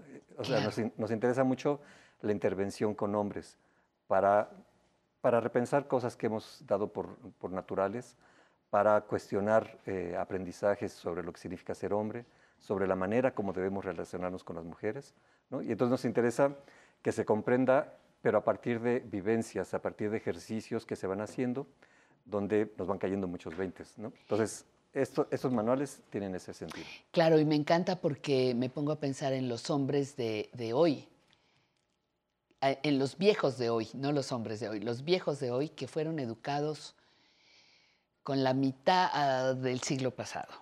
Y eh, la formación y la cultura masculina era otra cosa. Tenemos un gran apoyo en esto. ¿El segundo libro cuál es? Este se llama también. Machi- ¿Manual o cómo le llamas? Son, son manuales o Ajá, guías ajá, de guías. Machismo no es destino. Es- este, Machismo no es destino. Bueno, Ajá. ajá. Esta es una publicación destinada a trabajar con niños y niñas eh, de bien. primaria, de quinto y sexto. Eh, básicamente lo que descubrimos en alguna investigación es que en secundaria muchos chicos de la zona de Tlaxcala ya empezaban a tener actividades de trata de personas, ¿no? ya sea chicos que, que empezaban a aprender a ser tratantes o Sí, sí, chicas sí, que empezaban a trabajar Y sexualmente. es toda una cultura y es todo un, un entrenamiento familiar Así es. para la trata de personas. Es Así es. impresionante. Entonces dijimos, ok, intervengamos antes en primaria eh, con la idea de que, de que los chicos empiecen a cuestionar, pues dos cosas importantes en este fenómeno, que es primero la violencia, ¿no? Sí. O sea, la trata de personas se ve como algo, eh, pues como que es mala suerte de algunas mujeres, ¿no? Pero en realidad es un tipo de violencia, Sí, claro. aparte de un delito, etcétera, etcétera. Y entonces, ¿de qué manera sensibilizar a estos niños y niñas que la trata está relacionada con, una- con un ejercicio de la violencia a partir de la violencia que ellos mismos reciben en sus hogares? ¿no? Es decir, la violencia está en todos lados. ¿no? Sí, y para todos. Y para todos, Y para exactamente. todos. Y entonces, que los niños reflexionaran a partir de sus propias experiencias de violencia y por otra parte, que empezaran a cuestionarse proyectos de vida.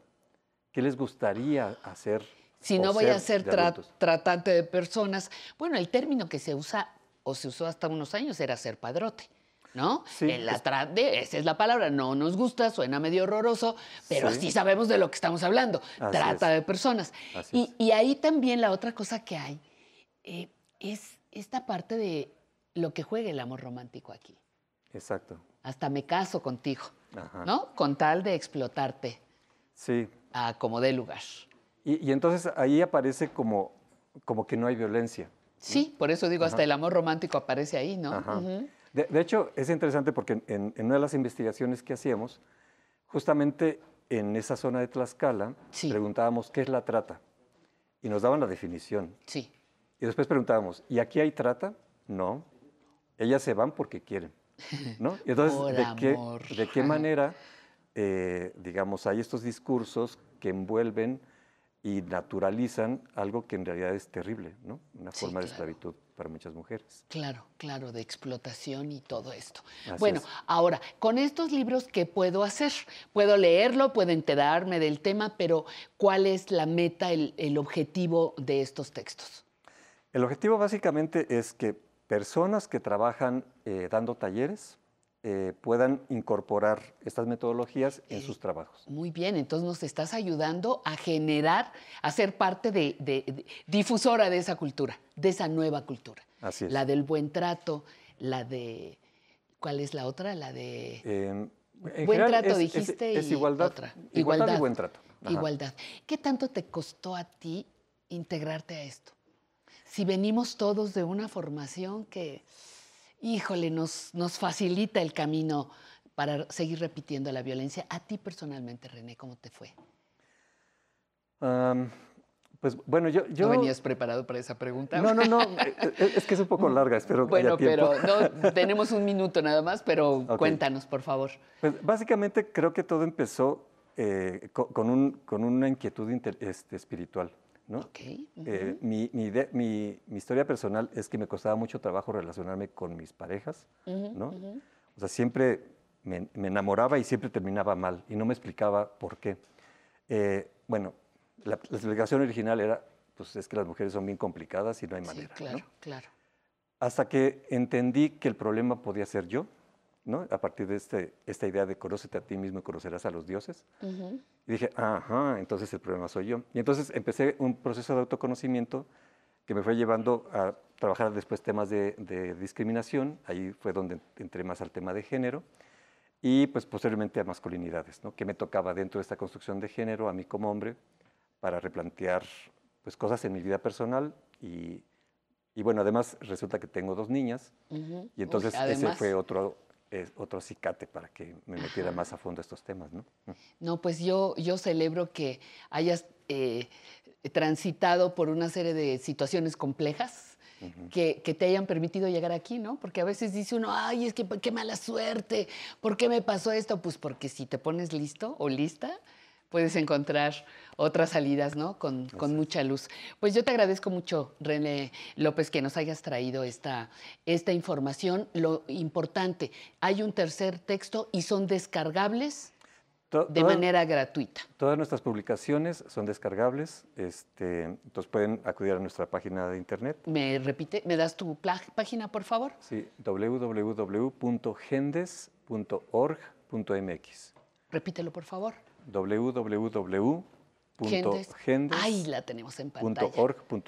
Ajá. Perfecto, Y- perfecto. Y, nos ahí está la liga gusto. también a nuestras redes, donde también pueden encontrar información adicional. Y puede usted descargarlo gratuitamente. Así es. pues muchísimas gracias, que no sea la primera vez que nos traen regalos. Y volvemos. Esto es aprender a envejecer.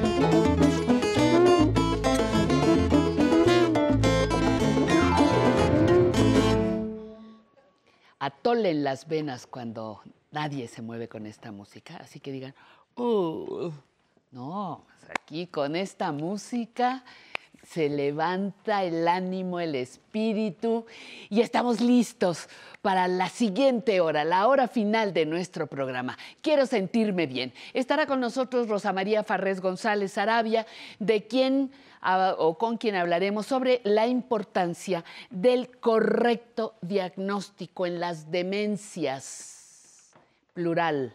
Hay muchas demencias. No se quede usted con la idea de que solamente el Alzheimer. De México al mundo, Pamela Montes de Oca nos hablará sobre la Semana Santa.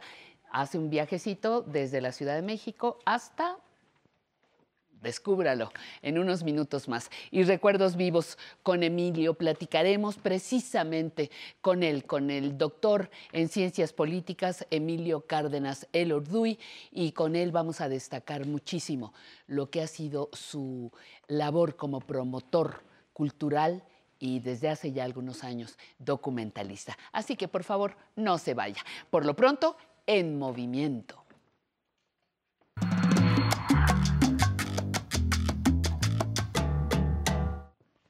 Sensei querido, Querida Pati, muy buenos días. muy buenos días. ¿Por qué es importante hacer ejercicio si uso bastón? Yo pensaría, como muchas personas, que ya con el bastón, pues yo ya no tengo que hacer ejercicio. ¿Qué de cierto, qué de mito hay en esto? Pues no es cierto porque cuando usas bastón, de tanto usarlo después de una lesión, enfermedad, Sí, lo que sí. sea, se hace uno como dependiente del bastón. Entonces necesitas el apoyo, que es más mental que físico, para sentirte seguro y con equilibrio. Y no es así porque dejamos de movernos, Y dejamos para de que no te deformes y no Ujú. te hagas otras Y cosas. nuestra postura se hace encorvada y nuestro caminado ya es torpe. Por eso es importante hacer ejercicio siempre. Te voy a estar viendo desde ahí atrásito. Muy bien. Todo tuyo el escenario. Gracias. Buenos días. Hoy vamos a ver ejercicios con bastón. ¿Cuándo se debe usar? ¿Quién lo debe usar? ¿Por qué lo deben usar? El bastón es un, un ins- un instrumento que se diseñó para cuando tenemos una lesión, para cuando tenemos una cirugía o una enfermedad en que se debilita el cuerpo. El bastón es muy importante para auxiliar. No es una solución ni es un instrumento que vamos a tener permanentemente. ¿Cómo nos va a ayudar? ¿Cómo tenemos que movernos para con los que usamos bastón? Lo primero es escoger su bastón. El bastón normalmente debe estar a la altura de la cadera. Si agarramos uno más largo, voy a, deformar mi caminado. Si agarramos uno más corto, voy a estar jorobado. La medida ideal del bastón es que llegue a la cadera o en el piso con tu mano en la muñeca. Esa es la medida ideal. El brazo no está totalmente extendido ni está doblado, apenas flexionado un poquito para dar un ángulo de apoyo. ¿vale? Es muy importante. Primer paso, escoger el bastón adecuado. Segundo paso, hay bastones de una punta, de tres puntas, de cuatro puntas, dependiendo qué tan fuerte fue tu lesión o, o te recomiendan para tu rehabilitación. Ya con el bastón escogido, el siguiente paso es cómo moverlo, cómo caminar. Normalmente el bastón se usa cuando del lado opuesto del lado que estoy lastimado. En este caso, si estoy lastimado, operado de la pierna izquierda, primero voy a poner, sacar mi pie derecho. Cuando estoy estable, saco el pie lastimado o operado junto con el bastón. Entonces damos el pie bueno, solo, el pie con bastón después. El pie bueno, el pie con bastón después. Eh, psicológicamente, con la gente que usa bastón se siente inseguro y no sabe cuál empezar. Podemos hacer al revés. Podemos hacer primero el pie malo con el bastón y después el pie bueno. El pie que tenemos más débil y después el fuerte. El pie débil y después el fuerte. Ese es nuestro primer paso. Y vamos a tratar cuánto peso tengo que cargar en el bastón. Cuando salgo con el pie bueno y saco después el pie malo, es más o menos el 70% máximo y el 30% en mi pierna. ¿Por qué al principio? Porque es más psicológico, por eso les digo, por seguridad y equilibrio, nos apoyamos en el bastón y el bastón es un apoyo nada más, no es un instrumento que va a estar con nosotros permanentemente. Por lo tanto, tenemos que depender menos de él. Con el paso del tiempo, vamos a, sacar el pie malo con el bastón y cada vez voy a recargar menos peso en el bastón para que sea más o menos un 50 y, y 50, 50% y 50%, ¿ok? Pie malo, pie bueno solo, pie malo con bastón, ¿vale? Pero para no deformar el cuerpo o la postura o que se nos desvíe la columna, vamos a hacer como en programas anteriores hemos visto, el braceo.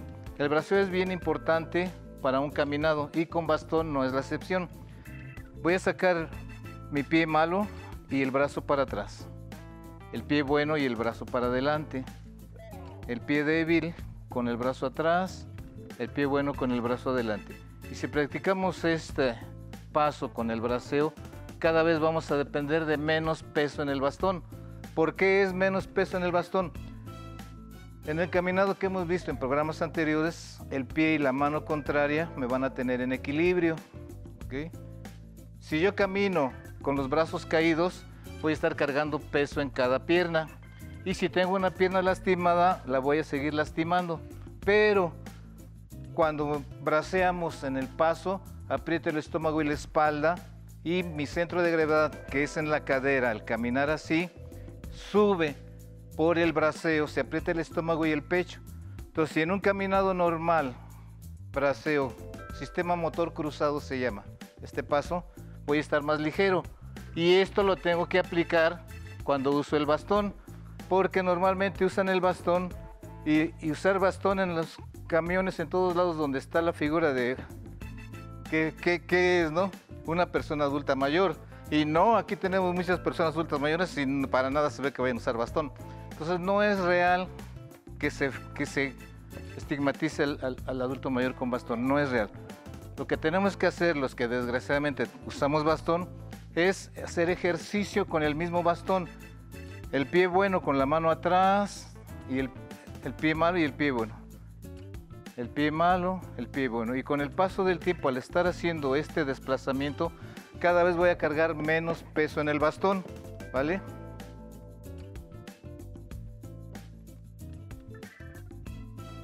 Hay otra opción de usar el bastón con el mismo pie, como alguien que tenía un programa de televisión que usaba bastón. Y lo usaba con el mismo pie. Esto no es lo más adecuado, pero depende también mucho de la cirugía, sobre todo cuando son de cadera o de, o de columna. Aquí sí no, no, no podría sostener el, el- el paso con la cadera lastimada, estaría como muy débil por su, por su fractura de cadera. Ahí sí es la única opción en donde podemos usar el mismo pie y la misma mano con el bastón. Y aquí sí el apoyo es más grande porque tengo lastimada mi cadera, pero normalmente los bastones son después de cirugías o que estamos débiles por una enfermedad. Y con el ejercicio del braceo contrario, pie malo, pie bueno, pie malo, pie bueno. Con el paso del tiempo van a dejar de usar el bastón. ¿Por qué? Porque al estar haciendo ejercicio con los brazos, al apoyar su bastón con el pie débil y lo hacen más coordinado, poco a poco van a dejar de usar el bastón. Y así es como se rehabilitan los adultos mayores o las personas que están débiles de una pierna. Y después la danza de los viejitos. Oye, pero había personajes que, ahorita no me acuerdo los nombres de las películas, pero había personajes que usaban el bastón como elegancia, Ah, ¿no? un símbolo de elegancia para recargarse. y- Sí, sí, claro. O caminaban con el bastón aquí abajo del brazo y bueno, Con era sus así como... guantecitos y ajá. todo, eran muy Bueno, catrines. Muy cat eso eran los catrines. Pero esa será otra historia. Sensei querido, muchísimas gracias por Gracias estar ti, con Pati. nosotros. Un placer siempre, siempre aprenderte, aprenderte algo cada domingo. Muchísimas gracias a usted por seguir con nosotros. Y ahora vámonos a esta sección de México al mundo. Aprender a envejecer.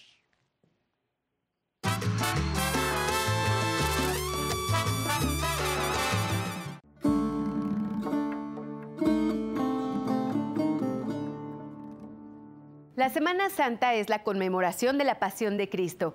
Durante estos días, en cada rincón del mundo católico, los feligreses no solo reafirman su fe, también la expresan de una forma única. Hace mucho tiempo, por ahí del siglo II de nuestra era, en otras partes del mundo, se comenzó a representar teatralmente la vida de Cristo, concretamente ciertos episodios evangélicos que conforman el canon cristiano y que nos relatan la pasión, la sepultura y la resurrección de Jesús.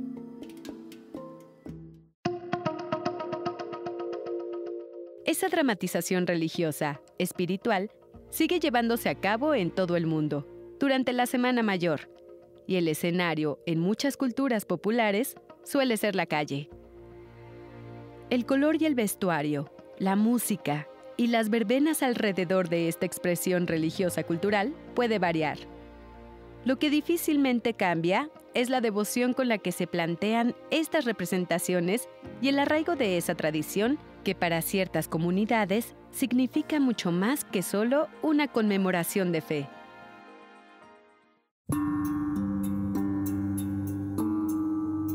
En nuestro país, hace casi 200 años, en Iztapalapa se lleva a cabo una representación de la Pasión de Cristo, la cual congrega anualmente a cerca de 2 millones de fieles devotos, turistas, medios o seguidores de la tradición durante los días de vacación de Semana Santa.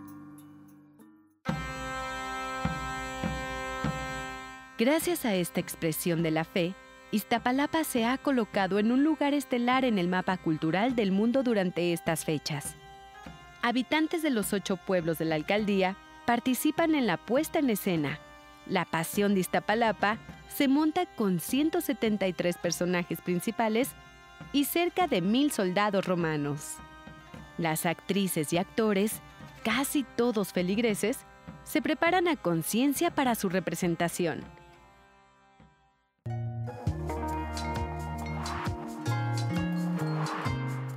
Todo comienza el Domingo de Ramos, con la bendición y procesión de las palmas. A partir de este momento, las calles de los ocho barrios se transforman en una imitación folclorizada de Jerusalén. El jueves santo se lleva a cabo la procesión a la capilla del Señor de la Cuevita y la última cena en el Jardín Cuitláhuac. El día que congrega a más personas es el Viernes Santo, cuando tiene lugar el mundialmente famoso Via Crucis. Aquí es en donde la representación de la Pasión en Iztapalapa se distingue de otras en el mundo, por su impresionante realismo y por la gran cantidad de participantes con los que cuenta.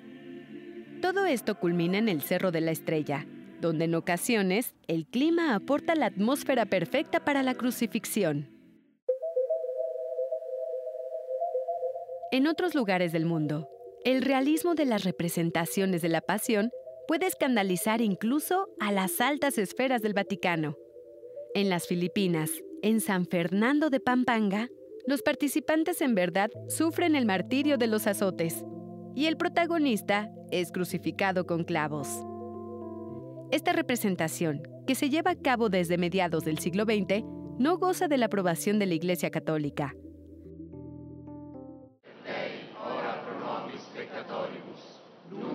En Roma, todo comienza con el mensaje papal el Domingo de Ramos y termina con el Urbi et Orbi, que es la bendición del Sumo Pontífice a todo el mundo, durante el Domingo de Resurrección.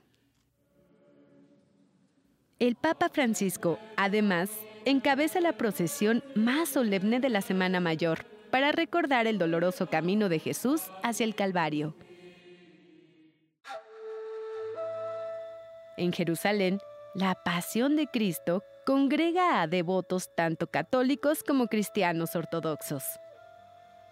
El Viernes Santo se distingue por sus procesiones en la Vía Dolorosa y en otros lugares como el Santo Sepulcro. La procesión del silencio en Sevilla es la antesala a la pasión. Al terminar el jueves santo, hombres encapuchados salen a la calle de madrugada con una tradición que data del siglo XIV. En México no solo en Iztapalapa se vive la pasión de Cristo. En muchas partes del país, como en San Luis Potosí, se lleva a cabo una procesión del silencio. En Chihuahua, en ciertas localidades, Raramuri escenifican el Viernes Santo. En San Cristóbal de las Casas, San Miguel de Allende y en el Istmo de Tehuantepec, tenemos vistosas procesiones y escenificaciones en la Semana Mayor, lugares que sin duda se recomiendan visitar en estas fechas de celebraciones cristianas. México es nación del mundo católico y en cada rincón del país la fe durante los días santos se expresan de forma distinta, pero con la misma emoción.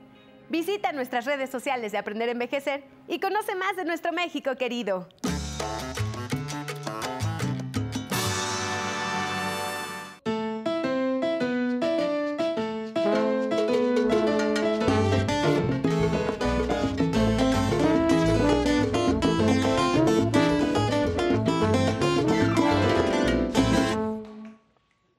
Me da muchísimo gusto poderles saludar ya en esta recta final de nuestro programa, pero que seguimos llenando, seguimos ofreciendo información útil para usted. Por ejemplo, aquella que, que tendremos como tema central de nuestra eh, siguiente entrevista sobre las demencias. Yo le invito, antes de empezar con ella, yo le invito muy cordialmente a que nos escriba a nuestras redes. Estamos en Facebook, ya sabe que ya tenemos canal en YouTube, estamos en Instagram, nos puede hacer llegar sus comentarios, sus propuestas. Estamos también con un teléfono eh, eh, tradicional, el 55 51 66 4000. Tenemos un correo para que el público eh, se dirija a nosotros, público arroba aprenderenvejecer.tv. Ese es muy, muy, muy fácil. Y como le dije, estamos en Facebook, en Instagram y ya tenemos canal en YouTube. Y ahora sí, vamos a nuestra siguiente sección. Quiero sentirme bien, que como siempre la ocupamos, la programamos con temas de interés para que todas las personas adultas mayores y familias que le acompañan sigamos aprendiendo.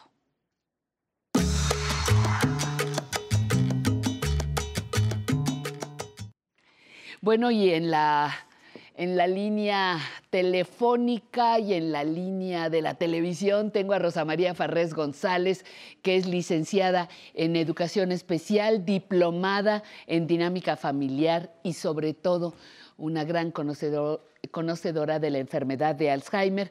Hola Rosy, ¿cómo estás?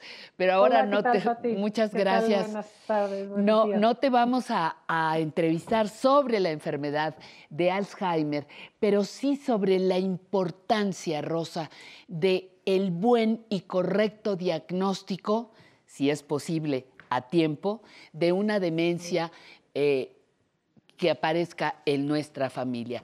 Cuéntame, por favor, cuál es la importancia y qué debemos hacer para pedir ayuda en el momento más adecuado.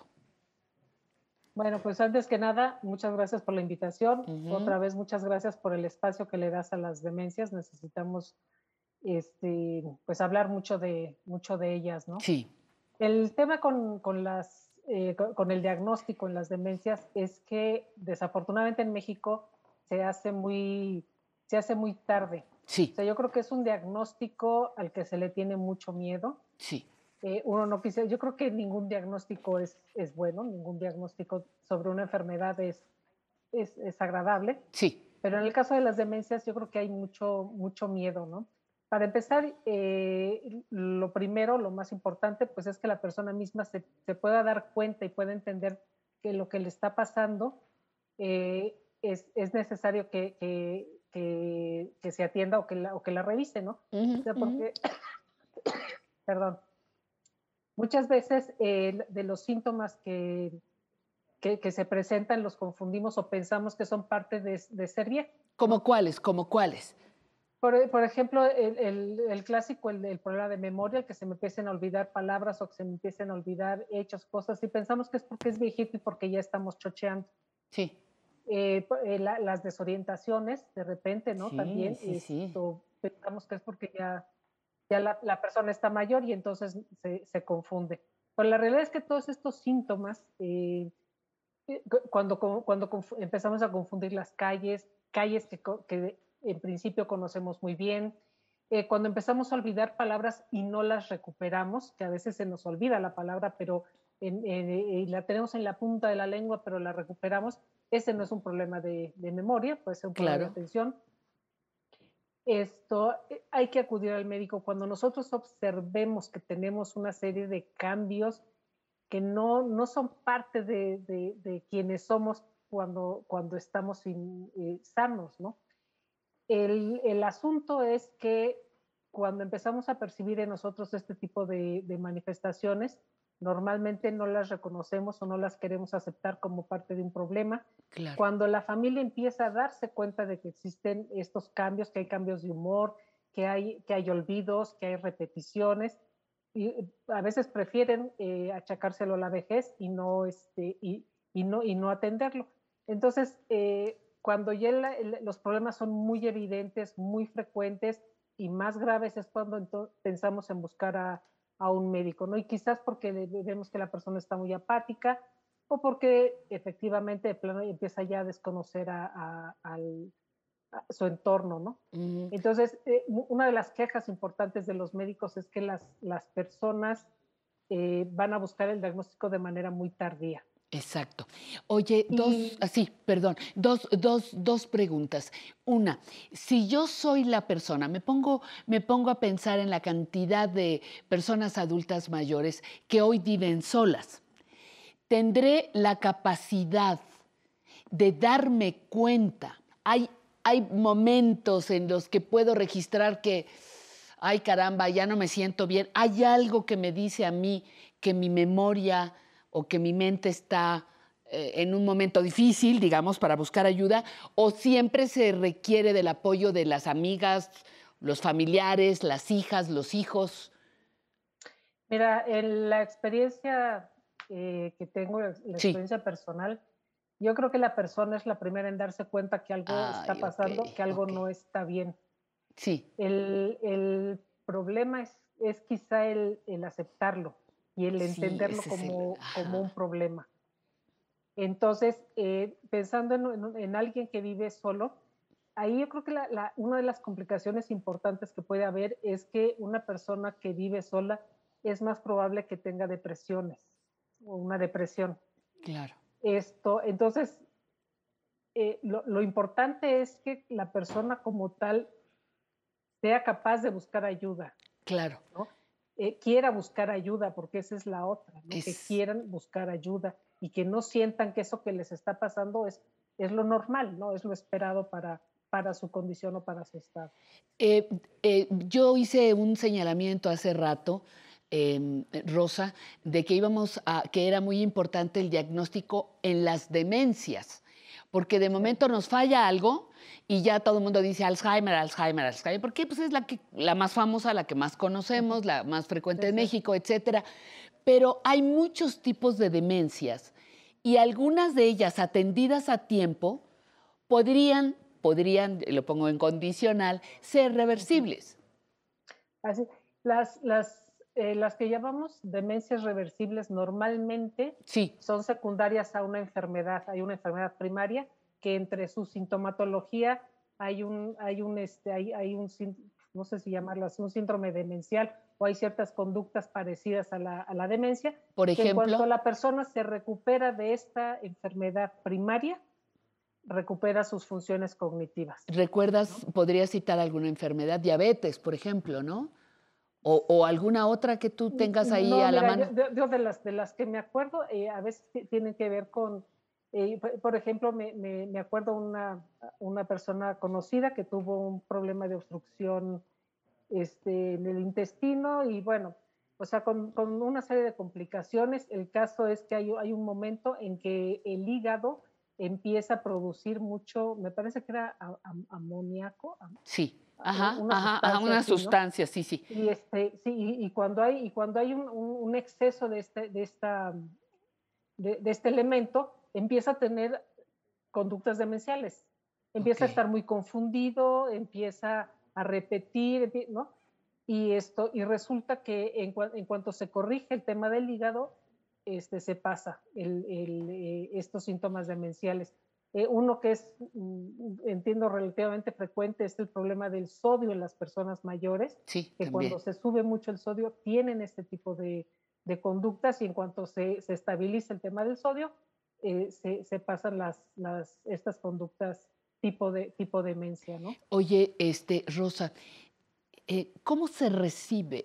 ¿Cómo, ¿Cómo se recibe ese diagnóstico? Por eso era la importancia del diagnóstico correcto porque vamos con el médico, hacen una serie de valoraciones y te van a llamar y te van a decir efectivamente su paciente, su eh, padre, madre en estos casos, está cursando con y te dan un, un diagnóstico.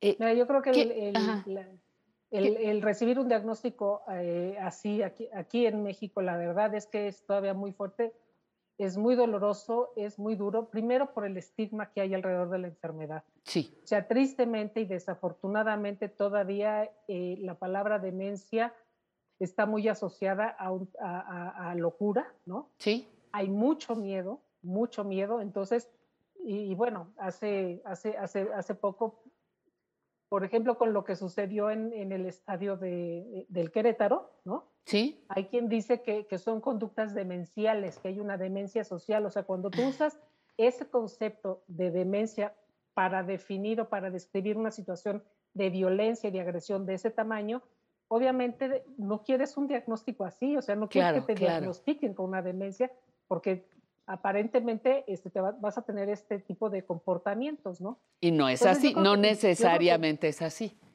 Así es, entonces, por un lado, esto, la falta de información nos, nos, eh, nos angustia mucho. Eh, por otro lado, es qué alternativas hay. O sea, cuando a ti te dan un diagnóstico de cáncer, te dicen todas las, las alternativas que puedes tener para luchar contra esta enfermedad y que tienes la posibilidad de vencerlo y de ganarlo. ¿No? En el caso de las demencias, de, la, esto, pues no hay, no hay medicina curativa. O sea, la realidad es que son, son enfermedades que hoy por hoy no hay manera, o sea, no se curan, ¿no? Entonces, Exacto. Eh, hablando de una enfermedad incurable, una, enfermedad incurable que te va a llevar a la muerte, aunque se tarde 20 años, pero va, eh, eh, te, va, te va a matar. Y la... Va a haber una serie de pérdidas en el, en el, en el camino, ¿no? Y esto, y, no hay alternativas de, cuidados y de atención, hay muy poquitos en México.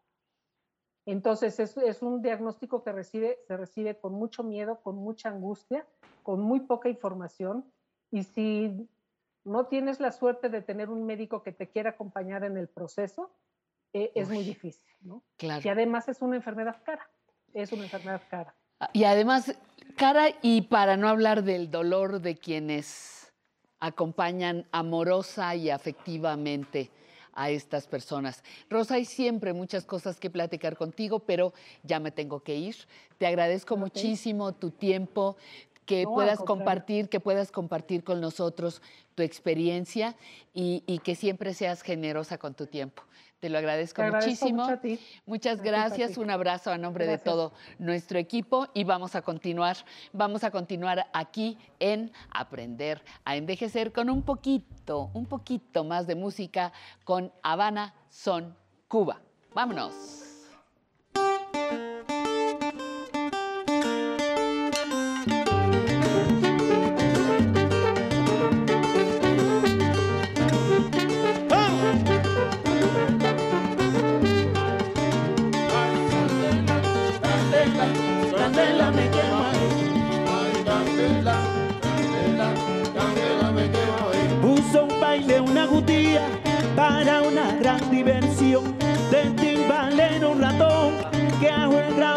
Ramo capundía un gato también venía elegante y placentero buenas noches compañero siempre digo hacia el timbal para el tiempo de tocar, para descansar un poco. Salió el ratón a lo loco, también voy a descansar. Y el gato en su buen bailar, bailaba tazón y piano. El gato se subió al cuano dice muy placentero. Y ahora si quieren bailar,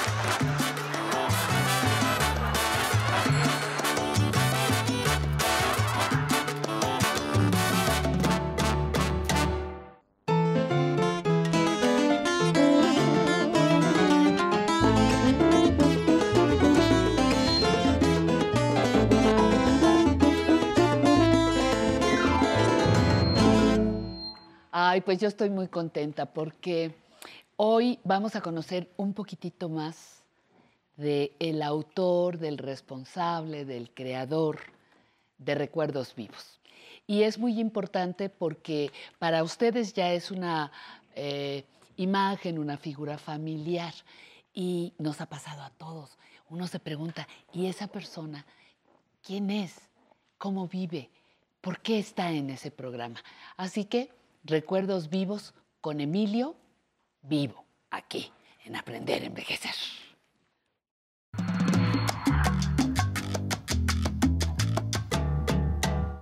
Vivo a la uno, vivo a las dos, vivo a las tres. Y respirando. Y fíjate. respirando y Feliz. bailando. Y bailando. Y bailando, Bailando. porque aquí yo te veo como que ensayas. Pues no, yo bailo zumba desde hace cuatro años. No me digas. Todos los días. ¿De veras? Tengo un, un DVD.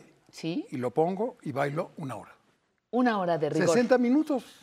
Y con eso te sientes. Me siento muy bien. Luego ves camino 20 cuadras, Ajá. pero como nada más los fines de semana, ¿no? Bueno, muy bien. Pero, pero eso, eh, eso que acabo de, de decir, Emilio, es, es muy, muy cierto. Que cuántas veces tenemos oportunidad de conocer a quien vemos en la televisión haciendo un, un programa todo el tiempo. Tú eres, eh, te conocimos ahora ya en esta etapa de tu vida como un documentalista, como un promotor de la cultura, eh, como un personaje que ha ido rescatando la historia oral de la cultura en nuestro país. ¿Cómo llegas ahí? ¿Vas a cumplir dentro de unos meses? Sí, 80 años. 80, 80 años. años, sí, y, y has tenido múltiples experiencias, pero ¿cómo llegas a la de promotor cultural eh, documentalista? Pues mira, por, por alguien que, que es amigo tuyo y mío, Gerardo Estrada, Gerardo Estrada, compañero de la Facultad de. Ciencias Políticas, del Ajá, doctor ajá, Estrada. doctor Estrada. Yo estaba en la Cineteca Nacional, eh, como un servidor público, y un día llega y me dice, oye, va a ir el presidente López Portillo a firmar un acuerdo en París, en Francia, y la universidad va a firmar con la Sorbona algo, ¿qué podemos hacer que aparezca que la Universidad de México hace algo ahí? Y entonces yo le dije, pues yo creo que podemos hacer una peliculita, un documental, con Octavio Paz, con. Carlos Fuentes, hablando de Alfonso Reyes en la biblioteca de Alfonso Reyes, la capilla alfonsina. Los tres fueron embajadores en Francia y lo mandamos traducir al IFAL y lo pasan por la televisión francesa. Y le encantó al rector. Ay, qué fácil lo dijiste. Lo pasamos en la televisión francesa. Bueno, es que ese era el asunto, Ajá, porque como ajá. iba el presidente, quería que la presencia de la Universidad de México y el doctor Soberón, un gran rector, le gustó mucho la idea y tuvo un gran éxito. Pasó traducido al francés. Y luego lo pasamos en México en español. Ese Y fue el primero, Ese fue el digamos, primero. formal, el primer, formalmente el primer hablando. formal. Yo no había Ajá. visto una moviola, no sabía nada de eso. Pero sí podía platicar con dos amigos, que eran Octavio Paz y Carlos Fuentes. Y entonces ahí empezó una serie de películas que le interesaron al doctor Soberón para las embajadas, hacer documentales en inglés y francés y español para las embajadas. Y yo le dije, pues yo consigo el dinero. Yo creí que era muy fácil. Entonces, el convenio de ese, que se llama Imagen Viva de México, fue firmado por 63 instituciones públicas, porque nos tocó un problema de que subía el Kodak, la película, y entonces había que tener más gente que pagara y que pagara y que pagara. Total, fueron 63 firmas en el convenio de Imagen Viva de México, producido por la Universidad Nacional Autónoma de México y la Secretaría de Relaciones Exteriores. ¿Qué hay en ese primer paquete de trabajos? Pues en el ¿Qué primer- nos presumes de eso? Pues mira, eh, Octavio Paz. Carlos Fuentes, eh, bueno, ahí me, me dediqué eh, eh, Posada, pero el que lo, lo presenta es eh, Cuevas. Eh, que hemos visto algunos ejemplos algunos de ese ejemplos, trabajo. ejemplos. Lo que hace, la- lo que hemos visto aquí son comentarios que hacen ellos a las películas que yo hice Ajá. en esa serie de 26 programas que se llama Imagen Viva de México, que por primera vez se hacían en inglés y francés y era material audiovisual como países del primer mundo, porque todos tienen ahí películas, y entonces empezamos a dotar a nuestros embajadores para poderlo prestar a las universidades. Y eso fue una cosa muy bonita. Hice 26 de esa serie. y, bueno, la pagaban los gobernadores, uno era para ellos, otro era para la universidad y otra era para la embajada, ¿me entiendes? Entonces, fue, fue una combinación de, de esfuerzos públicos que hicieron posible una primera, y creo que es la primera vez que se hacía una serie en inglés y francés para el mundo. Y después de eso, ¿qué sigue? ¿Qué, qué- qué- Ah, pues después de esto, fíjate. Ese fue la semillita. Pues, eh, eh, esa es la luego- semillita, esa fue la Ajá. semillita y te la voy a contar también. La- esa es la semillita como documentalista. Pero luego, estando en Bellas Artes, en un funeral muy importante de Blas Galindo, un gran Uy, compositor, ajá. y estábamos en el, en el homenaje, y yo dije, ahí, ¿cómo es posible que se vaya este hombre, amigo de, de Ponce, de Revueltas, de Chávez, Sí, de sí, todos sí. los grandes músicos, y no lo hayan filmado con esas cositas que había, una cosa familiar, ¿no? Ajá. Y no le hayan tomado eso. Entonces, ahí yo dije, yo tengo que ir a buscar gentes mayores que están por irse y que además cuentan muy bien su vida y grabarlos. Y en ese momento fue una, pues una, una iluminación para mi vocación de documentalista de historia oral.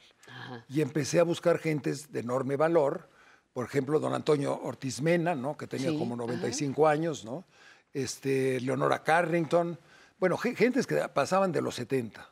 Y el asunto era muy fácil porque tenían muy claramente su vida y una memoria fantástica y me contaban su vida en tres horas, cuatro horas. El arquitecto Ramírez Vázquez. ¿Cuánto tienes con Ramírez Vázquez? Diez Mucho. horas, diez horas con Ramírez Vázquez. Híjole. Ajá. Empezamos en 1993, luego unos años después, bueno, fui enriqueciendo un archivo de 120, 130 entrevistas que quiero en este momento solemnemente, dame la mano, podemos dar la mano, Sí. prometo que ese archivo va a ser donado al Canal 11. Eso, muy bien. Para sí que estás quede- cumpliendo, sí estás cumpliendo, juro, ¿eh? te lo juro. Sí está, porque ya me lo habías medio platicado, pero ah, te dije, pre- ahora no, ya no. te puedes echar para atrás. No, no. Cámaras y micrófonos.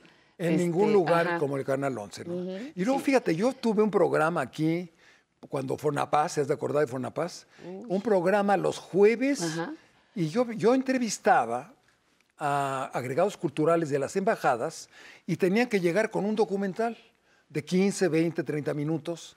Y entonces pasábamos el documental, fue una riqueza enorme para el canal, y les preguntaba yo qué está haciendo México en Austria y Austria qué está haciendo en México, Ah, qué, qué vamos a hacer en Roma nosotros y ustedes, la Embajada de Italia, qué está haciendo. Y entonces pasaban unos documentales maravillosos.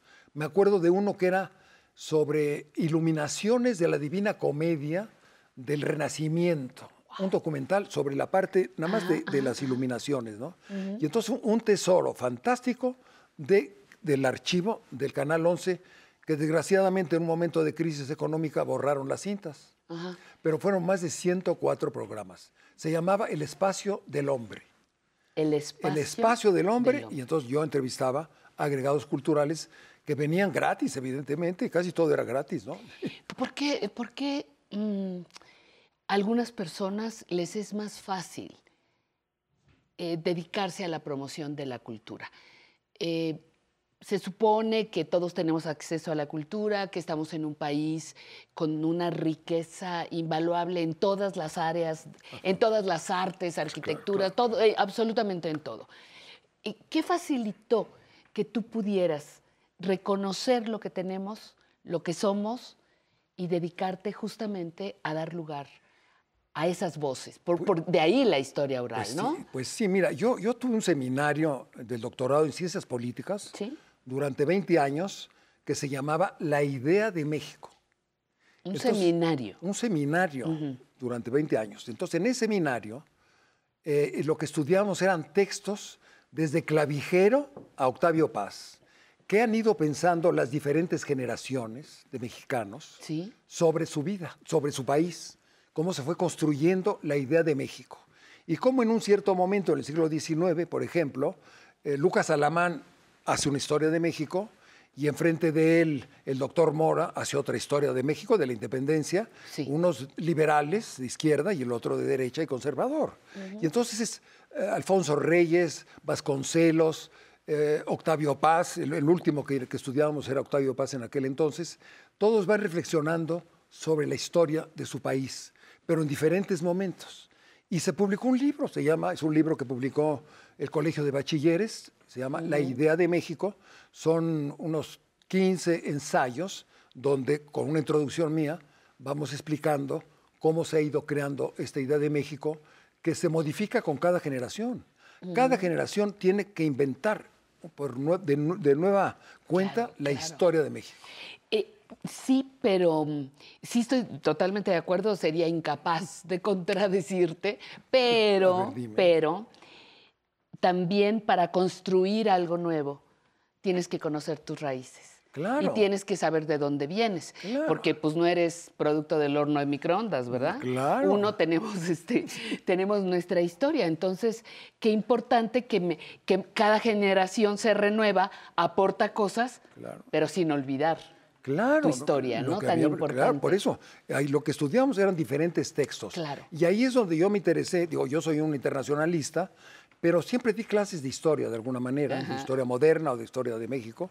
Y yo sabía, pero conozco la historia de mi familia, de Chihuahua, ¿no? Yo tengo un amor a, a mis raíces muy grandes, Ujú. me la conozco bastante bien, pero eh, sin la historia no podemos saber a dónde vamos.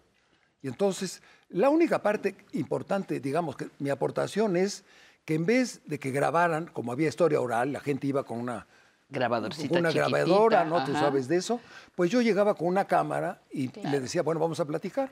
Y entonces, afortunadamente, tenemos eh, la voz viva. Bueno, el origen es un- una colección de la universidad que se llama Voz Viva, Viva de de México, México, sí. donde están las voces de Bueno, don- eso es. bueno, un, un tesoro. Ajá, don Alfonso Reyes grabó eso, pero no lo filmaron, ¿me entiendes? Sí, Entonces yo claro. dije, yo ahora sí voy a filmar.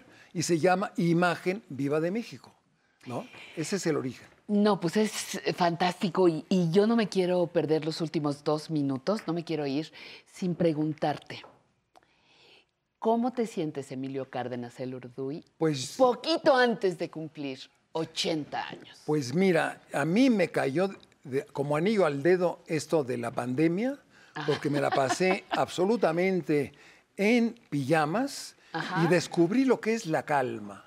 Y entonces todo lo hacía con calma, me bañaba con calma, arreglaba mis libros con calma, todo lo hacía con calma, que yo no la conocía. Tengo 64 años de ser, bueno, burócrata, pero se llama eh, servidor bueno, público. ponle, ponle, de servidor público, Ajá, ¿no? de servidor Y entonces público. es una cosa de, de que me cambiaban los pañales, me metieron al kinder, me metieron a la, a la- a la universidad.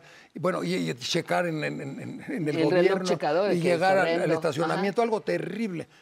Y de pronto, gracias al COVID, puedo hacer lo que sea, despertar a la hora que sea, dormirme a la hora que sea. Aprendí a hacer mi cama. No me digas. Yo no, sé- no sabía hacer mi cama. Ok, yo ya hago mi cama. Gracias, COVID. Gracias al COVID hago mi cama. Bailé, ya venía bailando, pero ahora con mayor intensidad bailaba.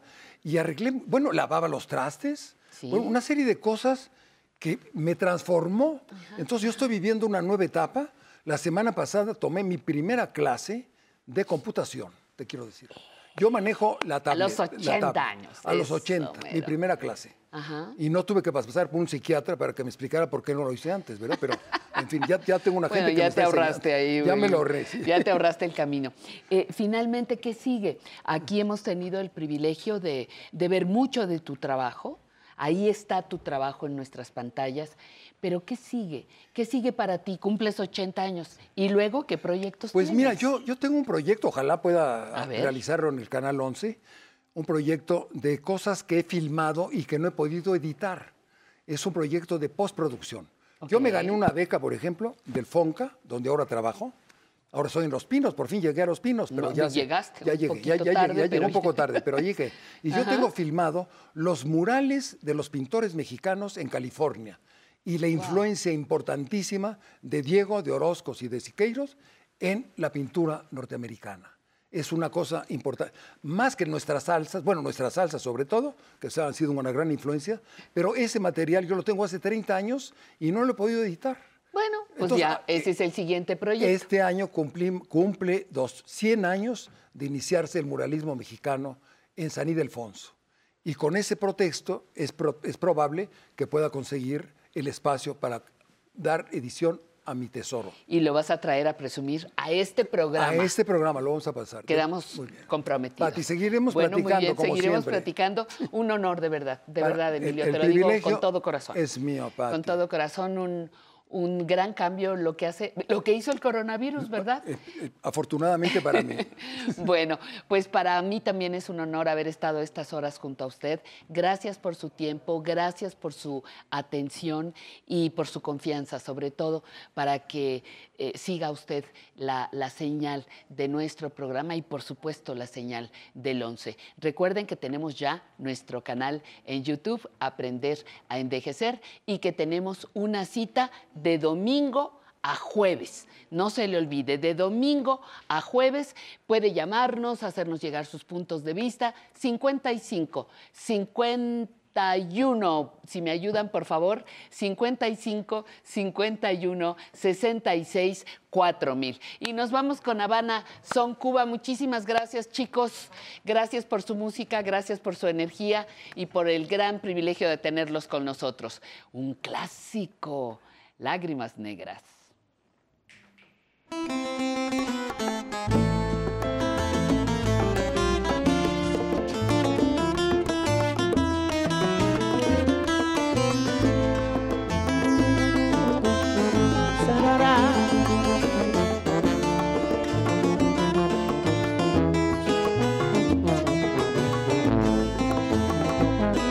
Aunque tú me has echado en la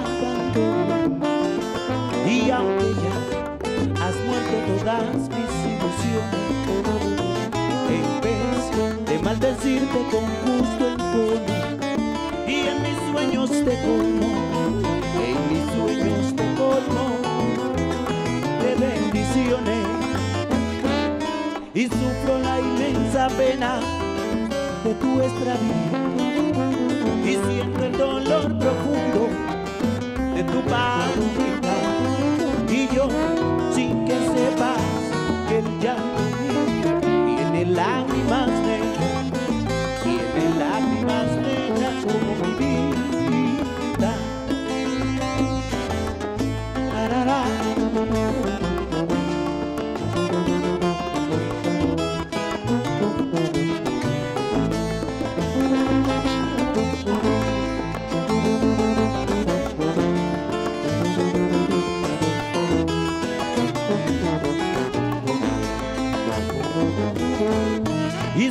light.